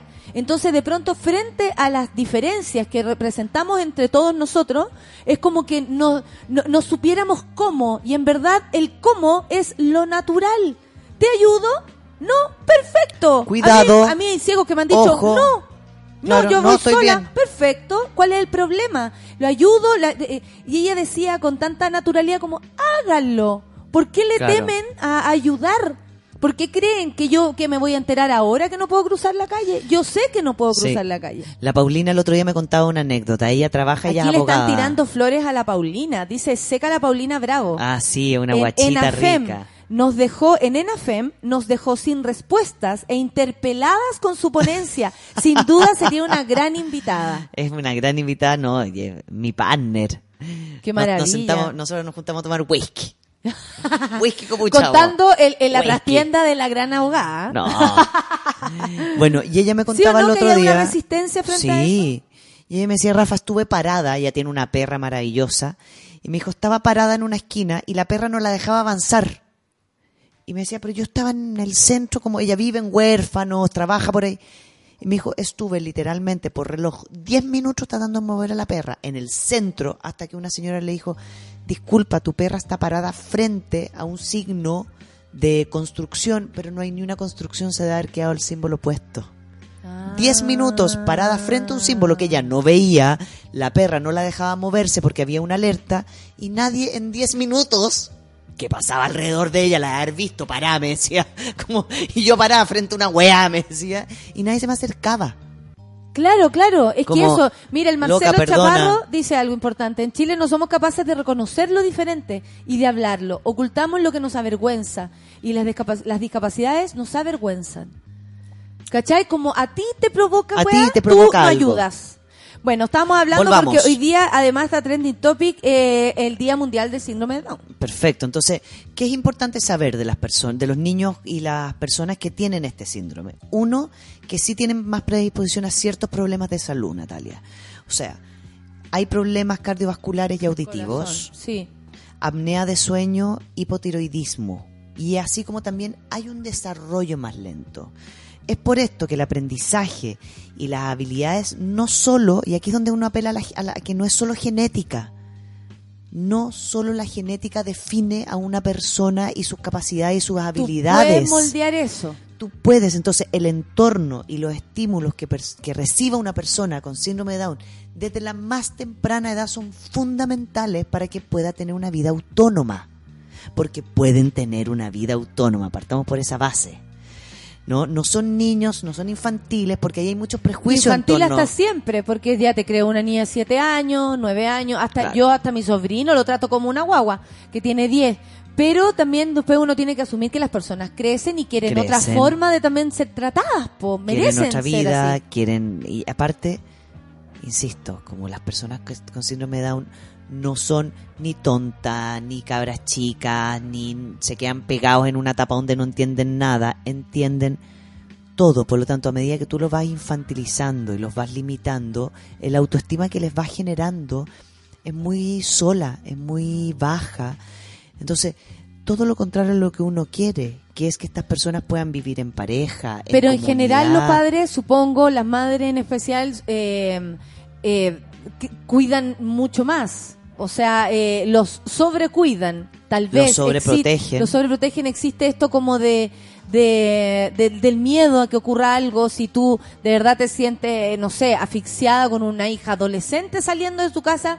Después, eh, eh, pero imagínate, esta persona además. Claro. Y le suman a eso el estrés de, de dejarlo crecer. porque las personas con síndrome de Down eh, uno de los de, como de las creencias y juicios sociales es que son muy infantiles porque supuestamente son tienen pulsiones con menos límites ¿Estos son prejuicios? son claro porque son prejuicios porque si tú no educas a alguien en sociabilizar Natalia si tú a mí si yo crezco en una casa yo Rafaela mis hijos los Meji y yo no los educo en sociabilizar y no les pongo límites, no les enseño cómo se vinculan con otras personas, van a vivir en base a sus pulsiones.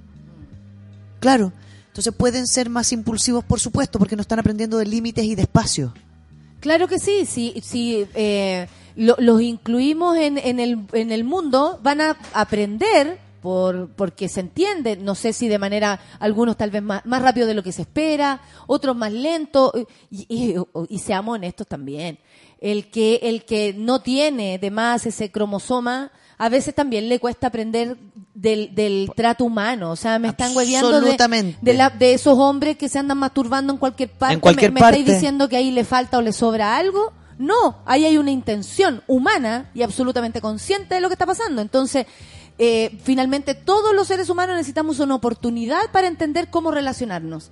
Claro, ¿Cierto? entonces- Y si tú no los incluyes, es imposible que sepan que esto no se hace aquí y sí se hace acá.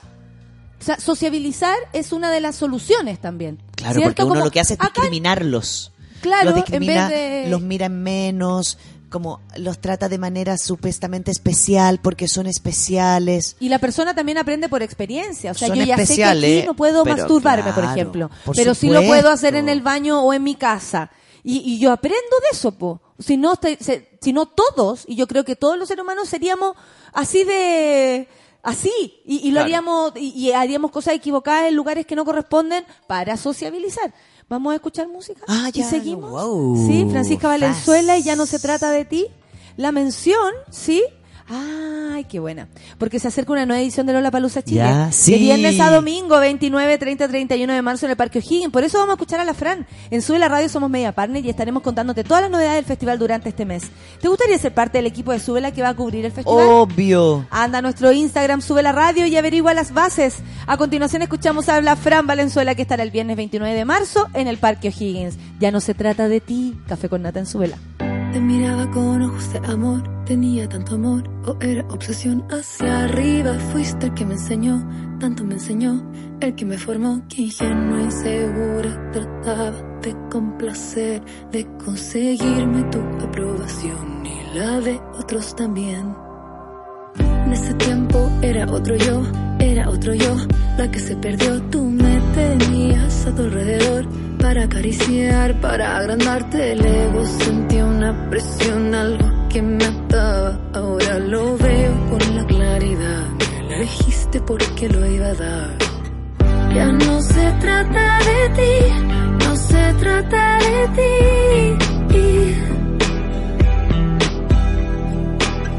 Sabemos lo que hiciste, yo era tan susceptible, ya no más, ya crecí.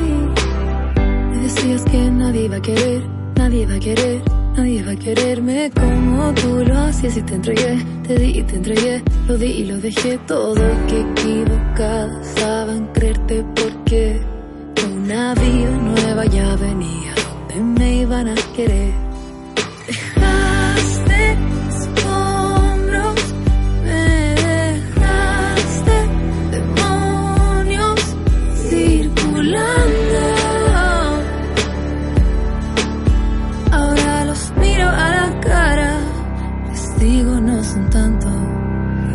Ya no se trata de ti, no se trata de ti.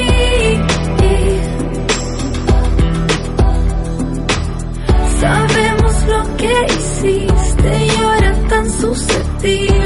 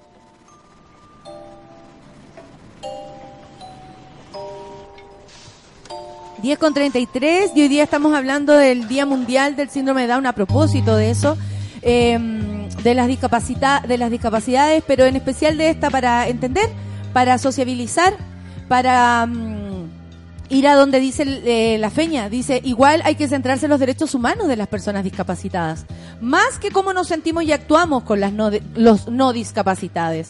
No perdonamos, no perdamos el foco, apoyar y facilitar para que no nos transformemos nuevamente en el Exacto. centro del tema. Aquí hay una Muchas gracias por tu opinión. Hay una pregunta importante. Dice, tengo entendido que hay diferentes grados de síndrome de Down. No, no hay diferentes grados de síndrome de Down.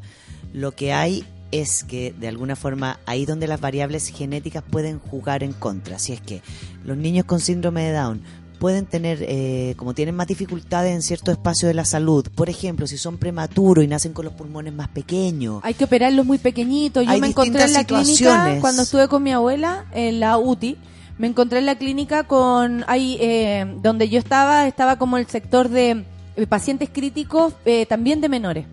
Y eh, había una, mu- eh, una mamá eh, mudando a su hijo, el síndrome de Down, y, no, y nos contaba que lo iban a operar del corazón a tajo abierto y, y, y súper preocupante, pero claro, desde pequeños eh, eh, están sometidos a, a ciertas intervenciones para mejorar su Claro. existencia. Su existencia que tiene que ver con cómo el cuerpo, como el cuerpo, como tienen dificultades cardiovasculares, el corazón se puede ir adaptando a este cuerpo. Pero no es que el síndrome de Down tenga distintos niveles de síndrome de Down, sino que es el cuerpo de esta persona puede tener distintas alteraciones según salud, tamaño, claro, genética, eh, prematuro, no prematuro, un Y resfrío temprano, no temprano, etcétera. Y de ahí el desarrollo tiene netamente que ver con el desarrollo. Ahora, porque tú, la Cruz Roja tiene un programa maravilloso, maravilloso, porque eh, empiezan a educar a los padres, como lo deberíamos hacer en sexualidad y en todas nuestras cosas, desde que las guaguas nacen. Empiezan Los acompaña también en el vas, proceso. Entonces, claro, tú vas dos veces a la semana a la Cruz Roja. Bueno, hay otro programa más, más cuico, pero extremadamente caro, así que no nos gusta ninguno de nosotros. Ya. Pero la Cruz Hay de- Roja. hay de todo, Hay- lógicamente. es que hay dos, Natalia. Imagínate. Hay dos grandes programas. Uno que cuesta 3 millones mensuales y el de la Cruz Roja, que es un aporte voluntario. Claro. Maravilloso. Entonces tú vas y puede llevarlo no solamente la familia, la mamá o el papá. Por ejemplo, yo tengo una amiga que tiene su hijo con síndrome Down, ya tiene 14 años, pero cuando nació, ella trabajaba, era mamá soltera, entonces todas las amigas decidimos ir un día, pues yo iba todos los jueves. Entonces los jueves yo iba a dejar a mis hijos al colegio, pasaba a buscar al Matías, me lo llevaba al auto, guagua. Ahí, bueno, la mamá optó también porque la mamadera, había que observar mamadera nomás, po a la- yo creo que llevaba un mes de vida y empezamos a ir. Entonces nos turnamos y íbamos toda la Cruz Roja. Entonces yo llevaba acá la Cruz Roja, la guaguaná, yo la mamadera, pero tenía que ver con vincularse con otras mamás, con otras personas, sociabilizar. Aprender. Y uno empieza a segurizar Aprender, el espacio. claro. Entonces no solamente, y aquí las redes son tan importantes, como no solamente la pega queda en tú, en tu casa. No, pues todo el entorno que, que Todo el al- entorno, al, niño o a la somos niña. todos los que formamos esta maldita sociedad. Entonces, hay que, hay que, hay que vincularse desde cómo finalmente uno integra a las personas y cómo uno se integra. Pero es difícil cuando, por ejemplo, tú, eh, no sé, ves políticas públicas o que se quieren imponer mediante decreto, por lo demás, a propósito de, de- del mérito y el cómo los niños acceden a la educación. Eh, no podemos dejarlo fuera eso, porque si los colegios, ponte tú, yo sé que en el caso de la Claudia pagan un extra, porque en el colegio que están con su con sus dos hijas, Lules, a, quien también aprovecho de mandarle un saludo, que es una gran hermana, además de Fátima, eh, ellos sí tienen que pagar un extra para que su hija eh, lleve un ritmo en un curso, para que tenga esa sociabilidad de estar en un curso, pero atiendan a su ritmo más lento, lento comillas, porque sabemos, y lo que estudiamos con eh, compañeros sin síndrome de Down, que todos tenemos un proceso distinto. Sí. Hay gente que de verdad aprendió a leer al final del, en diciembre y hay otros que le achuntamos en marzo. Y ese compañero también lo pasaba mal. Y el profesor tampoco estaba disponible para ayudarlo en su proceso más lento. O sea, no podemos ni siquiera ser más lentos para aprender, Claro. tomarnos un tiempo o leer más para entender una sola cosa. Hay gente que necesita tres libros, hay otro que necesita que la mamá le diga, hay otro que necesita que el profesor le... En fin, todas las personas tenemos procesos distintos para, mm, Claro. para albergar conocimiento. Entonces también la educación les hace una trampa a estos padres que a lo mejor ellos están súper interesados en sus casas, los cabros hacen la cama, eh, Comen solos, se cocinan. eh, claro, eligen qué ponerse de ropa, eh, saben perfectamente, incluso como la Fati, hasta su talla se tira, entiende perfectamente el sentido del humor, Exacto. pero resulta que lo lleváis a un colegio eh, o a colegios donde están precisamente con solo niños así, pero si tú eliges un colegio donde no haya eh, solo niños así y, y están de todos tipos de niños, es difícil, po. es Sí. como una trampa finalmente. O sea, tú como papá puedes querer algo y la educación te está dando el- te está cerrando las puertas, porque no es inclusiva. Claro. La educación en Chile no es inclusiva. Partamos desde ahí. Hay que tener plata para que el cabro tenga compañeros que, que, que le enseñen cosas. No sé. Sí. El- Eso es doloroso. El Pedrito, un- el hijo de una amiga mía que tiene síndrome de Down, siempre que me miraba, una de las primeras palabras, porque quedó alucinado cuando cachó a los Mellis. Cuando ¿Porque logró iguales? integrar que eran iguales. Entonces, cada vez que me miraba a mí, me decía, Mellis, dos. y, me corría como, ¿dónde están estos dos? Ah, le llamaba la y los mira y hasta el día de hoy no puede creer como dice, dos iguales. ¡Wow! Oye, te iba a decir algo que el Matt Table puso acá en la palestra y yo creo que es importante. Igual es- dice súper importante dejar de romantizar las situaciones. Dejar de tratarlos como angelitos u otras cosas. Sí, claro. Si son personas, no, más son angelitos. discriminación positiva, como Claro. eh, eh, eh, lo vamos a cuidar como un hueso santo, Hueso cuando de verdad santo. esa persona lo que quiere es que lo dejen de tratar así. Sí, porque aparte estas personas, y aquí nos vamos como para el, para el desarrollo de la adultez, lo importante de cualquier ser humano, cualquier ser humano con cualquier discapacidad, ¿no? A veces eh, las personas que están en silla de ruedas y no se pueden mover, pero su cabeza funciona un 100%. ¿Cachai lo que es estar en una casa donde no, no me dejan sociabilizar, donde lo único que tengo es internet y sé que toda mi familia está pendiente de qué va a pasar conmigo cuando se muera mi papá, ponte tú si es el que me está cuidando? Claro, y tú ves a la persona sufrir por eso, pensando en eso. Pensando en eso, el otro día yo hablaba con una paciente mía que tiene su hermano que está en la casa y yo le decía, ¿pero tu hermano tiene una, alguna discapacidad cognitiva? No, me decía nada, solamente no, no puede caminar y necesita ayuda para ir al baño. Yo le dije, bueno, ¿y dónde están sus pares? ¿Dónde estás tú? Con- o sea, ¿qué aporte puedes hacer tú a esa persona?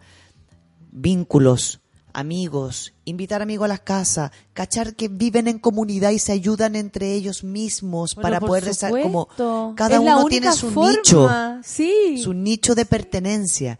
Entonces, uno de los primeros errores que comete la sociedad y las familias por este miedo de no saber qué puede pasarle a esta persona que que ya por ser persona con discapacidad, entonces no tiene las habilidades para tener una vida propia. Y esa es nuestra lucha. Y ese es el gran error que estamos Claro, cometiendo. porque le estoy limitando tener amigas, amigos, educación, Vida sexual. sexualidad, eh, independencia, trabajo, Voluntad, ¿o no? Como decir, quiero tal cosa. viajar.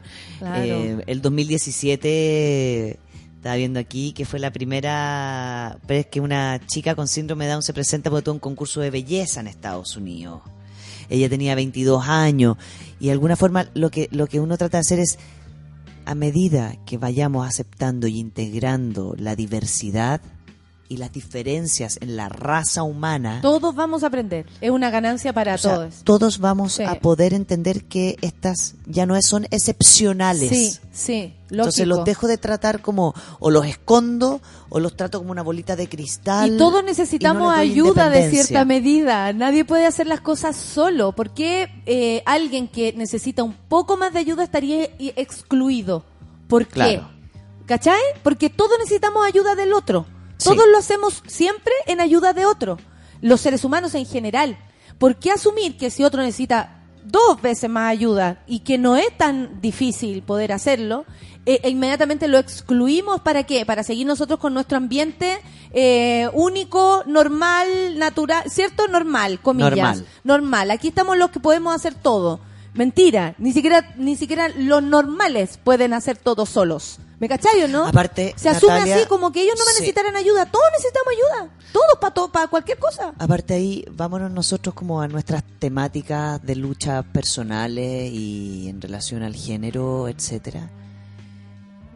Si uno va a las cárceles, a la gente que mata, violenta, que es agresiva, que tiene estas pulsiones dañinas, porque como que las pulsiones dañinas fueran, no sé, sexualidad más temprana porque tengo más sensorialidad. O la tengo más o expuesta, etcétera. como se me nota que me pasa algo contigo. Claro, pero ¿cuántas, Hemos visto cosas horribles. O sea, las personas normales son las personas que dañan el mundo.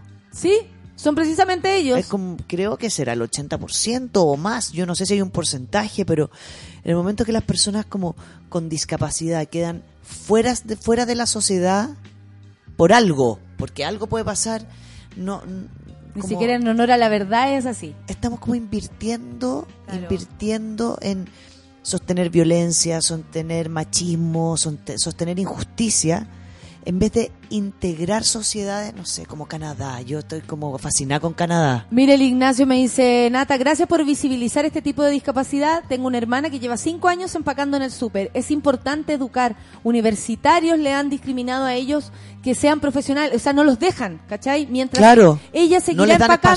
espacio. Ella tiene que seguir empacando, pudiendo alguna vez, tal vez, haber estudiado. Duele muchísimo, dice el Ignacio. El Marcelo dice toda la razón, la educación excluye. En Finlandia entienden el tema y tienen el 50% de horas le- lectivas de profes donde preparan clases y hacen seguimiento a las niñas que tienen problemas de seguir el ritmo. No hay escuelas diferentes, solo ritmos diferentes. Yo al menos, y la, la orfelina pregunta, Claro. ¿qué es normal? La quinta normal. La Nada más. Nada más es normal. Y aquí Fernanda dice algo muy importante, que es la lucha de la Paulina Bravo, que es una de las primeras luchas porque ella armó Disex. Y es que a las personas con síndrome de Down las operan Para no tener... eh, para tener hijos. Para no tener... Aquí, aquí me gustaría que a lo mejor la orfelina no, nos corrija porque no, no googleé esto y aquí me confundo. Creo que son las mujeres con síndrome de Down son eh, no tienen ovarios que pueden ser, o sea, no tienen óvulos, por lo tanto no pueden ser fecundadas, porque una de las luchas era que las mujeres con síndrome de Down eran muy abusadas y eran sometidas a abusos exactamente Ahora porque no sabemos podían que todo esto es cierto. Sí. Ah, De todas las personas con discapacidad Sí. se han aprovechado. Sí. Hombres, Sí. mujeres, lo sabemos. O sea, esto ya, es, ya no es parte del imaginario. Sí. Sabemos que si alguien se ve un poco más débil, es decir, mujer, eh, es, es- es posibilidad de abuso. Imagínate con una persona que el otro presiente que no tiene la capacidad para defenderse. O sea, es lógicamente que crece. Oye, eh, Rafa, ¿cómo... mm, Claro, eh, de los varones, claro, es- está poco claro. Parece que los porcentajes de fertilidad e infertilidad de las personas con síndrome de Down es algo que en la actualidad se está volviendo a estudiar porque se suponía que eran infértiles. Mira lo que el texto que encontré en la ONU, me encanta. Funda- eh, la Fundación Iberoamericana Down de la ONU, que dice que, que al parecer eran considerados infértiles porque los operaban inmediatamente.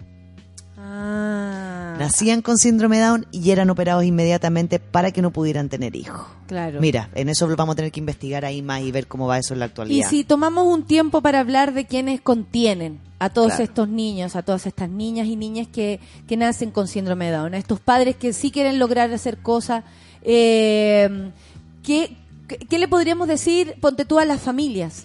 Yo conozco a la familia de, de la Claudia y sé, por ejemplo, cómo su hermana, como Lules, ha ido asumiendo el tema de la discapacidad o de las diferencias, wherever, porque en verdad somos todos discapacitados en algún eh, de alguna medida, no no desde ese punto, pero sí a todos nos falta algo para aprender, para saber, para no conocer.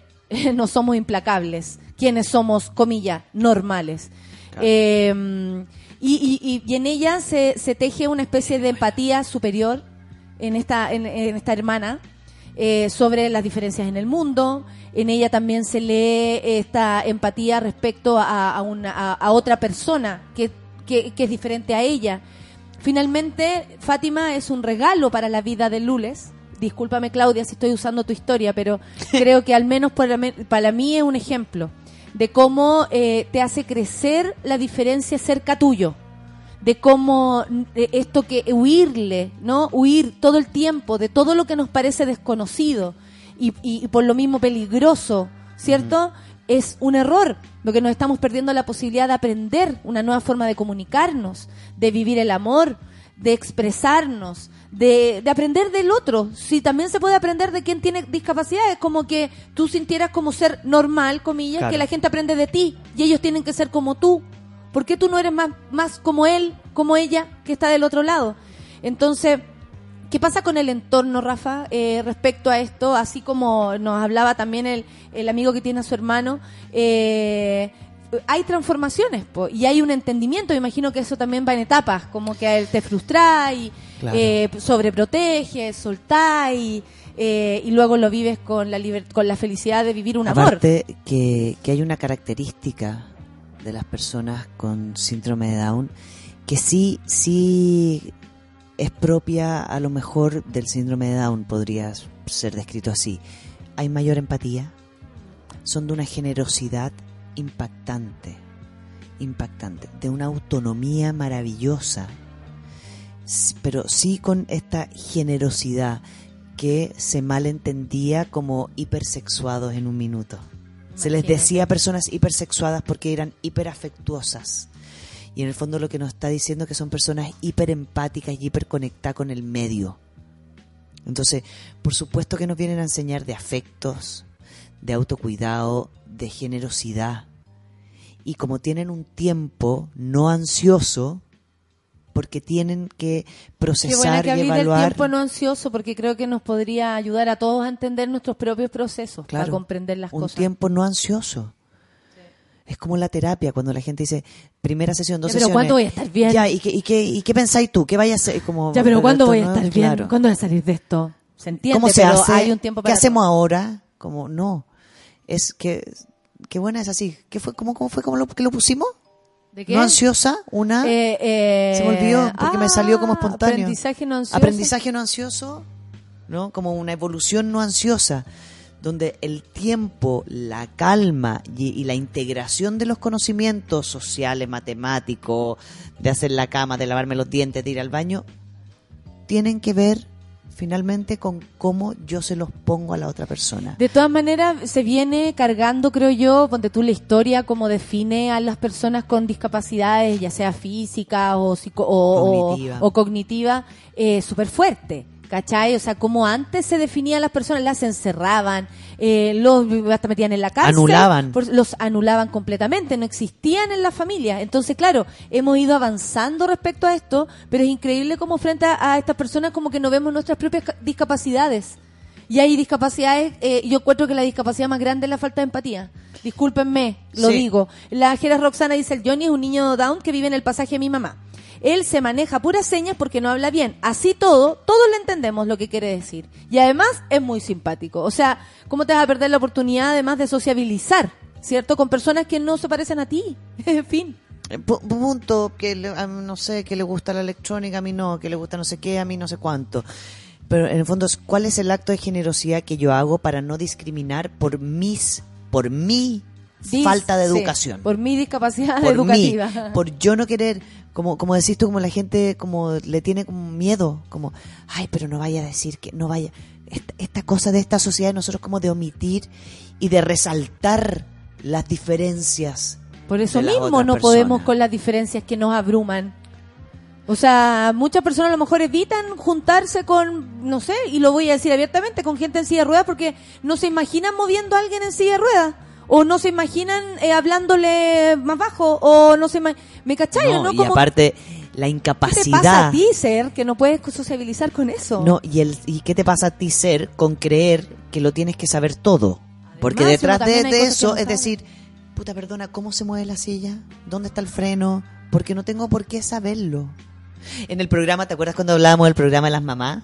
¿Sí? Una de las cosas que aparecía mucho es que las mamás o los papás o quienes están criando dan por hecho que los aprendizajes se, les- se dan como por automático. O sea, mucho, muchas personas que me escribían después me contaban cómo recordaban la primera vez que la mamá o el papá les pegó porque no sabían hacer la cama. Como, de ahora en adelante haces tu cama. Como si y el niño no sabía hacer la cama. Pero ¿cómo no sabes hacer la cama? cama. Eres estúpida. ¿Cómo no sabes hacer la cama, hueona? Como, pero ¿cómo voy a saber hacer la cama si no me enseñaste? ¿Cómo vas a saber acercarte a una persona no vidente si no nunca lo he hecho? Le preguntas, le dices, disculpa, sabes que estoy al frente tuyo, eh, hay un hoyo, me da susto que te puedas caer porque no lo ves. Obvio y naturalizar. Listo, y la persona te va a decir, "Gracias, no te preocupes, vive ahí, estoy bien, Vive en esa caminar". realidad. Esa persona te puede enseñar cómo. Ella te va a decir. Exactamente, si no es él, ¿quién más te va a decir Exacto. cómo mover la silla? O sea, y no le estás ofendiendo si le ofreces ayuda a alguien. Y a mí me quedó tan claro cuando esta chiquilla no vidente lo decía, ofréceme ayuda, si no puedo, no veo, es lógico. uno más uno. Es lógico, es evidente. Voy en la silla de rueda, no hay bajada. Ayúdame, Como, mue- ayúdame, ayuda a la persona que mueve la silla, mueve. no, no ofendes a nadie ofreciendo ayuda. Y bueno, y si la persona se llegara a ofender, también es parte del proceso para comprender cómo comunicarnos. Tampoco es tan raro. Hay gente que se ofende porque uno los pasa con el auto y, y- y te tiran todo el tipo de palabrotas Claro. porque, porque lo pasaste por el lado. O sea, eh, si estamos hablando de discapacidad para comunicarnos, créanme que ha- hay muchas demostraciones de discapacidad de comunicación y Mira. no tienen que ver con un cromosoma más o uno O menos. menos. Aquí la gente dice, a mi, mi, mi madre, no me acuerdo dónde estaba el tuit, pero lo estaba leyendo. Mi madre que tiene necesidad y usa, eh, ay, ¿Silla? no, ¿Muletas? no sé, muletas, estaba en el, en el metro y se subieron cuatro cabras chicas y la dejaron fuera y le dijeron, perdón señor, no hay cupo para usted. Hoy cabras, ahí donde yo digo, ¿sabéis qué? Ahí donde digo, ¿dónde chucha está pas-?" Ahí le sacaría un parte, pero del porte un Sí, buque. de mala persona. ¿Y sabéis qué parte hay que hacer? Como que ahí, ahí donde yo me pongo gringa. Yo sé que a la gente no le gusta mucho los gringos, pero yo que estudié No, allá. pero hay cosas que son buenas de imitar, te diré. Mis compañeros cuando robaban- Allá la inclusión al menos en el, en el espacio está. Sí. Uno Y dice, acá puede robas- andar un niño, acá puede andar una- un viejo, acá puede andar Sí. una persona en silla de ruedas, acá puede... acá- y eso es maravilloso. Cuando tú haces cosas dañinas para alguien o algo, yo cuando yo estaba en el colegio y alguien insultaba a alguien, tú tenías que ir a hacer trabajo social para entender lo que era vivir con otras personas. Ese era el castigo. Como vas a aprender a lo O sea, que el es castigo convivir. era un aprendizaje. Es un aprendizaje. Tú vas a ir a hacer más trabajo social del que ya teníamos que hacer porque era una base. Trabajo social, limpiar las calles, ir a ayudar a la vecina que se le había echado la puerta. Eso era parte, había un día laboral. Mira, aquí hay una actriz, weón, eh, dice, weón, dice la, la Peque Jones. Jamie eh, Brewer es una buenísima actriz, yo la conocía en American Horror Story. Está clarísimo que ellos pueden hacer una vida como cualquiera de nosotros. Las personas deben empatizar y dejar los prejuicios, ver. O sea, lo que pasa es que como sociedad hemos anulado todas las diferencias. Entonces, eso no lo vemos como un aporte. ¿De qué manera aporta una persona que tiene una discapacidad en un grupo humano? Poniendo la visión de la empatía ahí. Oye, ¿cómo entro? ¿Cómo salgo? ¿Cómo hago cosas básicas que ustedes pueden hacer y yo no lo puedo hacer abiertamente? Exacto. ¿Cómo voy al baño si, eh, cómo trabajo acá si el baño no tiene acceso para mi silla de rueda? ¿Cómo lo hago? ¿Me o no? Por y, supuesto. Y no es tan extraño lidiar con las diferencias si cada uno de nosotros tiene graves problemas para, para sociabilizar. Lo aprendemos a diario. Oye, nos estamos retirando, Rafa. Eh, este Oh. tema da para largo. Me gustaría que trajeras tú a tu amiga Paulina Sí. para ya, que habláramos sobre el sexo también re- eh, en, en esto, pero yo creo que por la necesidad de sociabilizar estas cosas, de naturalizar ya en el, en el lenguaje, de cómo no, nos comunicamos y de no hacer este, este límite como entre yo normal, tú no normal. ¿Cachai? Eh, eh, no, no entiendo. No, no tú. entiendo. Anormal. Sí, es que no lo quise decir de ese modo, Anormal. porque no me gusta esa, Hay esa que palabra. decirlo como la gente lo habla y es muy violento porque es, es, es bueno decirlo para que la gente escuche lo violento que es.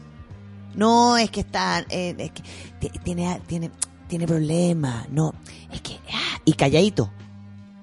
No, y a mí, por eso me gusta la Paulina. La Paulina dice, yo soy una persona con discapacidad. No veo y no escucho por un oído. Por lo tanto, necesito la ayuda de un perro, de que la gente ojalá no ande caminando la calle mirando el celular, porque si no chocan conmigo todo el rato. Si chocan entre gente que ve, imagínate. ¿Cachai? Sí, po. O sea, yo que, man- adelante. yo que manejo veo gente manejando y mirando el celular. En carretera lento. Y uno dice, esta persona o se va a matar o nos va a matar a cualquiera de nosotros. No, y uno sabe. Eso también es una... Tú allá atrás y tú sabes problema. cuando alguien de, adelante tuyo está mirando el puto celular. Sí, pues si uno se da cuenta. Oye, eh, No bueno, en el. Día Mundial del Síndrome de Down, entonces les mandamos saludos, amores, a todas las personas que, que, que viven con este síndrome y también a todos quienes los acompañan, los hacen sentir que el mundo no es, tan, no es tan cruel, porque si no fuera por los entornos a veces uno no podría sobrevivir. Lo decimos todos con nuestras propias discapacidades. Hay un caso que lo voy a tuitear, lo voy a buscar ahora y lo voy a tuitear aprovechando, que es que yo tuve la suerte de verlo en, en vivo porque era un cabro que eh, tenía una familia de cinco hijos, era el cuarto creo, y en esta familia nunca se habló de síndrome de Down, eh, fue al colegio igual que sus amigos, de repente se queda repitiendo porque repitió un par de cursos, hasta que de repente creo que fue como en octavo básico contaba la mamá que le dijo, mamá, ¿qué? Yo tengo síndrome de Down. y la mamá le dijo, ay, sí.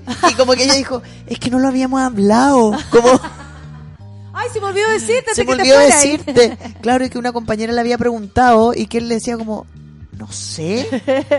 Y le fue a preguntar a la mamá. Entonces fue como su historia es el día que descubrí que tenía síndrome de Down. Wow. Viste, hay diferentes historias y es necesario que aprendamos, sobre todo quienes nos sentimos normales. creo yo. Yes. Ellos tienen mucho que enseñar, ellas, ellos, ellas. Nos vamos con The Killers para escuchar Land of, of the Free. Así se llama, Land of the Free. Ci vediamo. Yeah. Nos que te vaya bien, Rafa. Muchas gracias. Toda la gente queda feliz el fin de semana. después de escucharte. Have fun. Chao, chao, chao, monos. Chao, monos.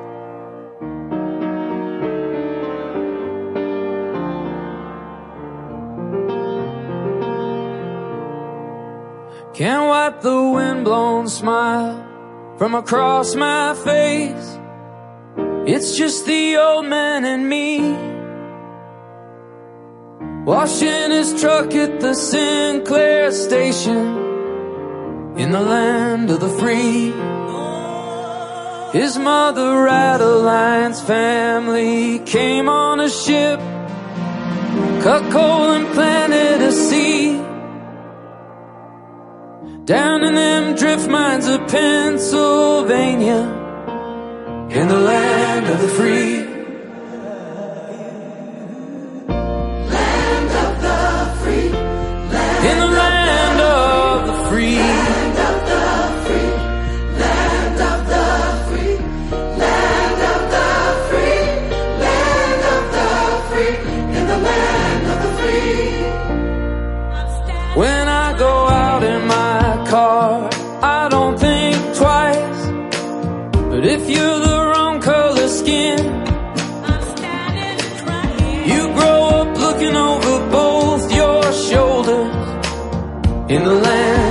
Free.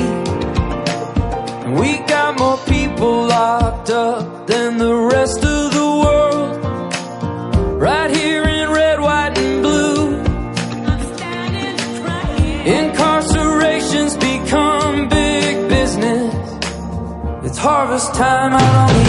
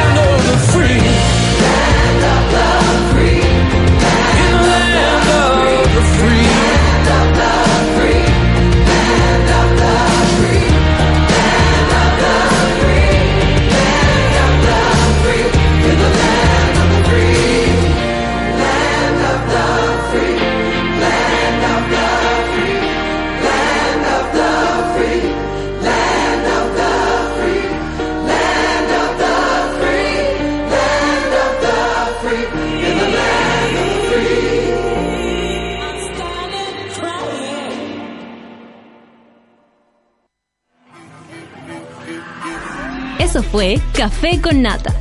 Gracias por ser parte de esta comunidad y hacer de Mordor un lugar más apacible. Natalia Valdebenito te espera de lunes a viernes a partir de las 9 de la mañana en el matinal más piteado de Chile.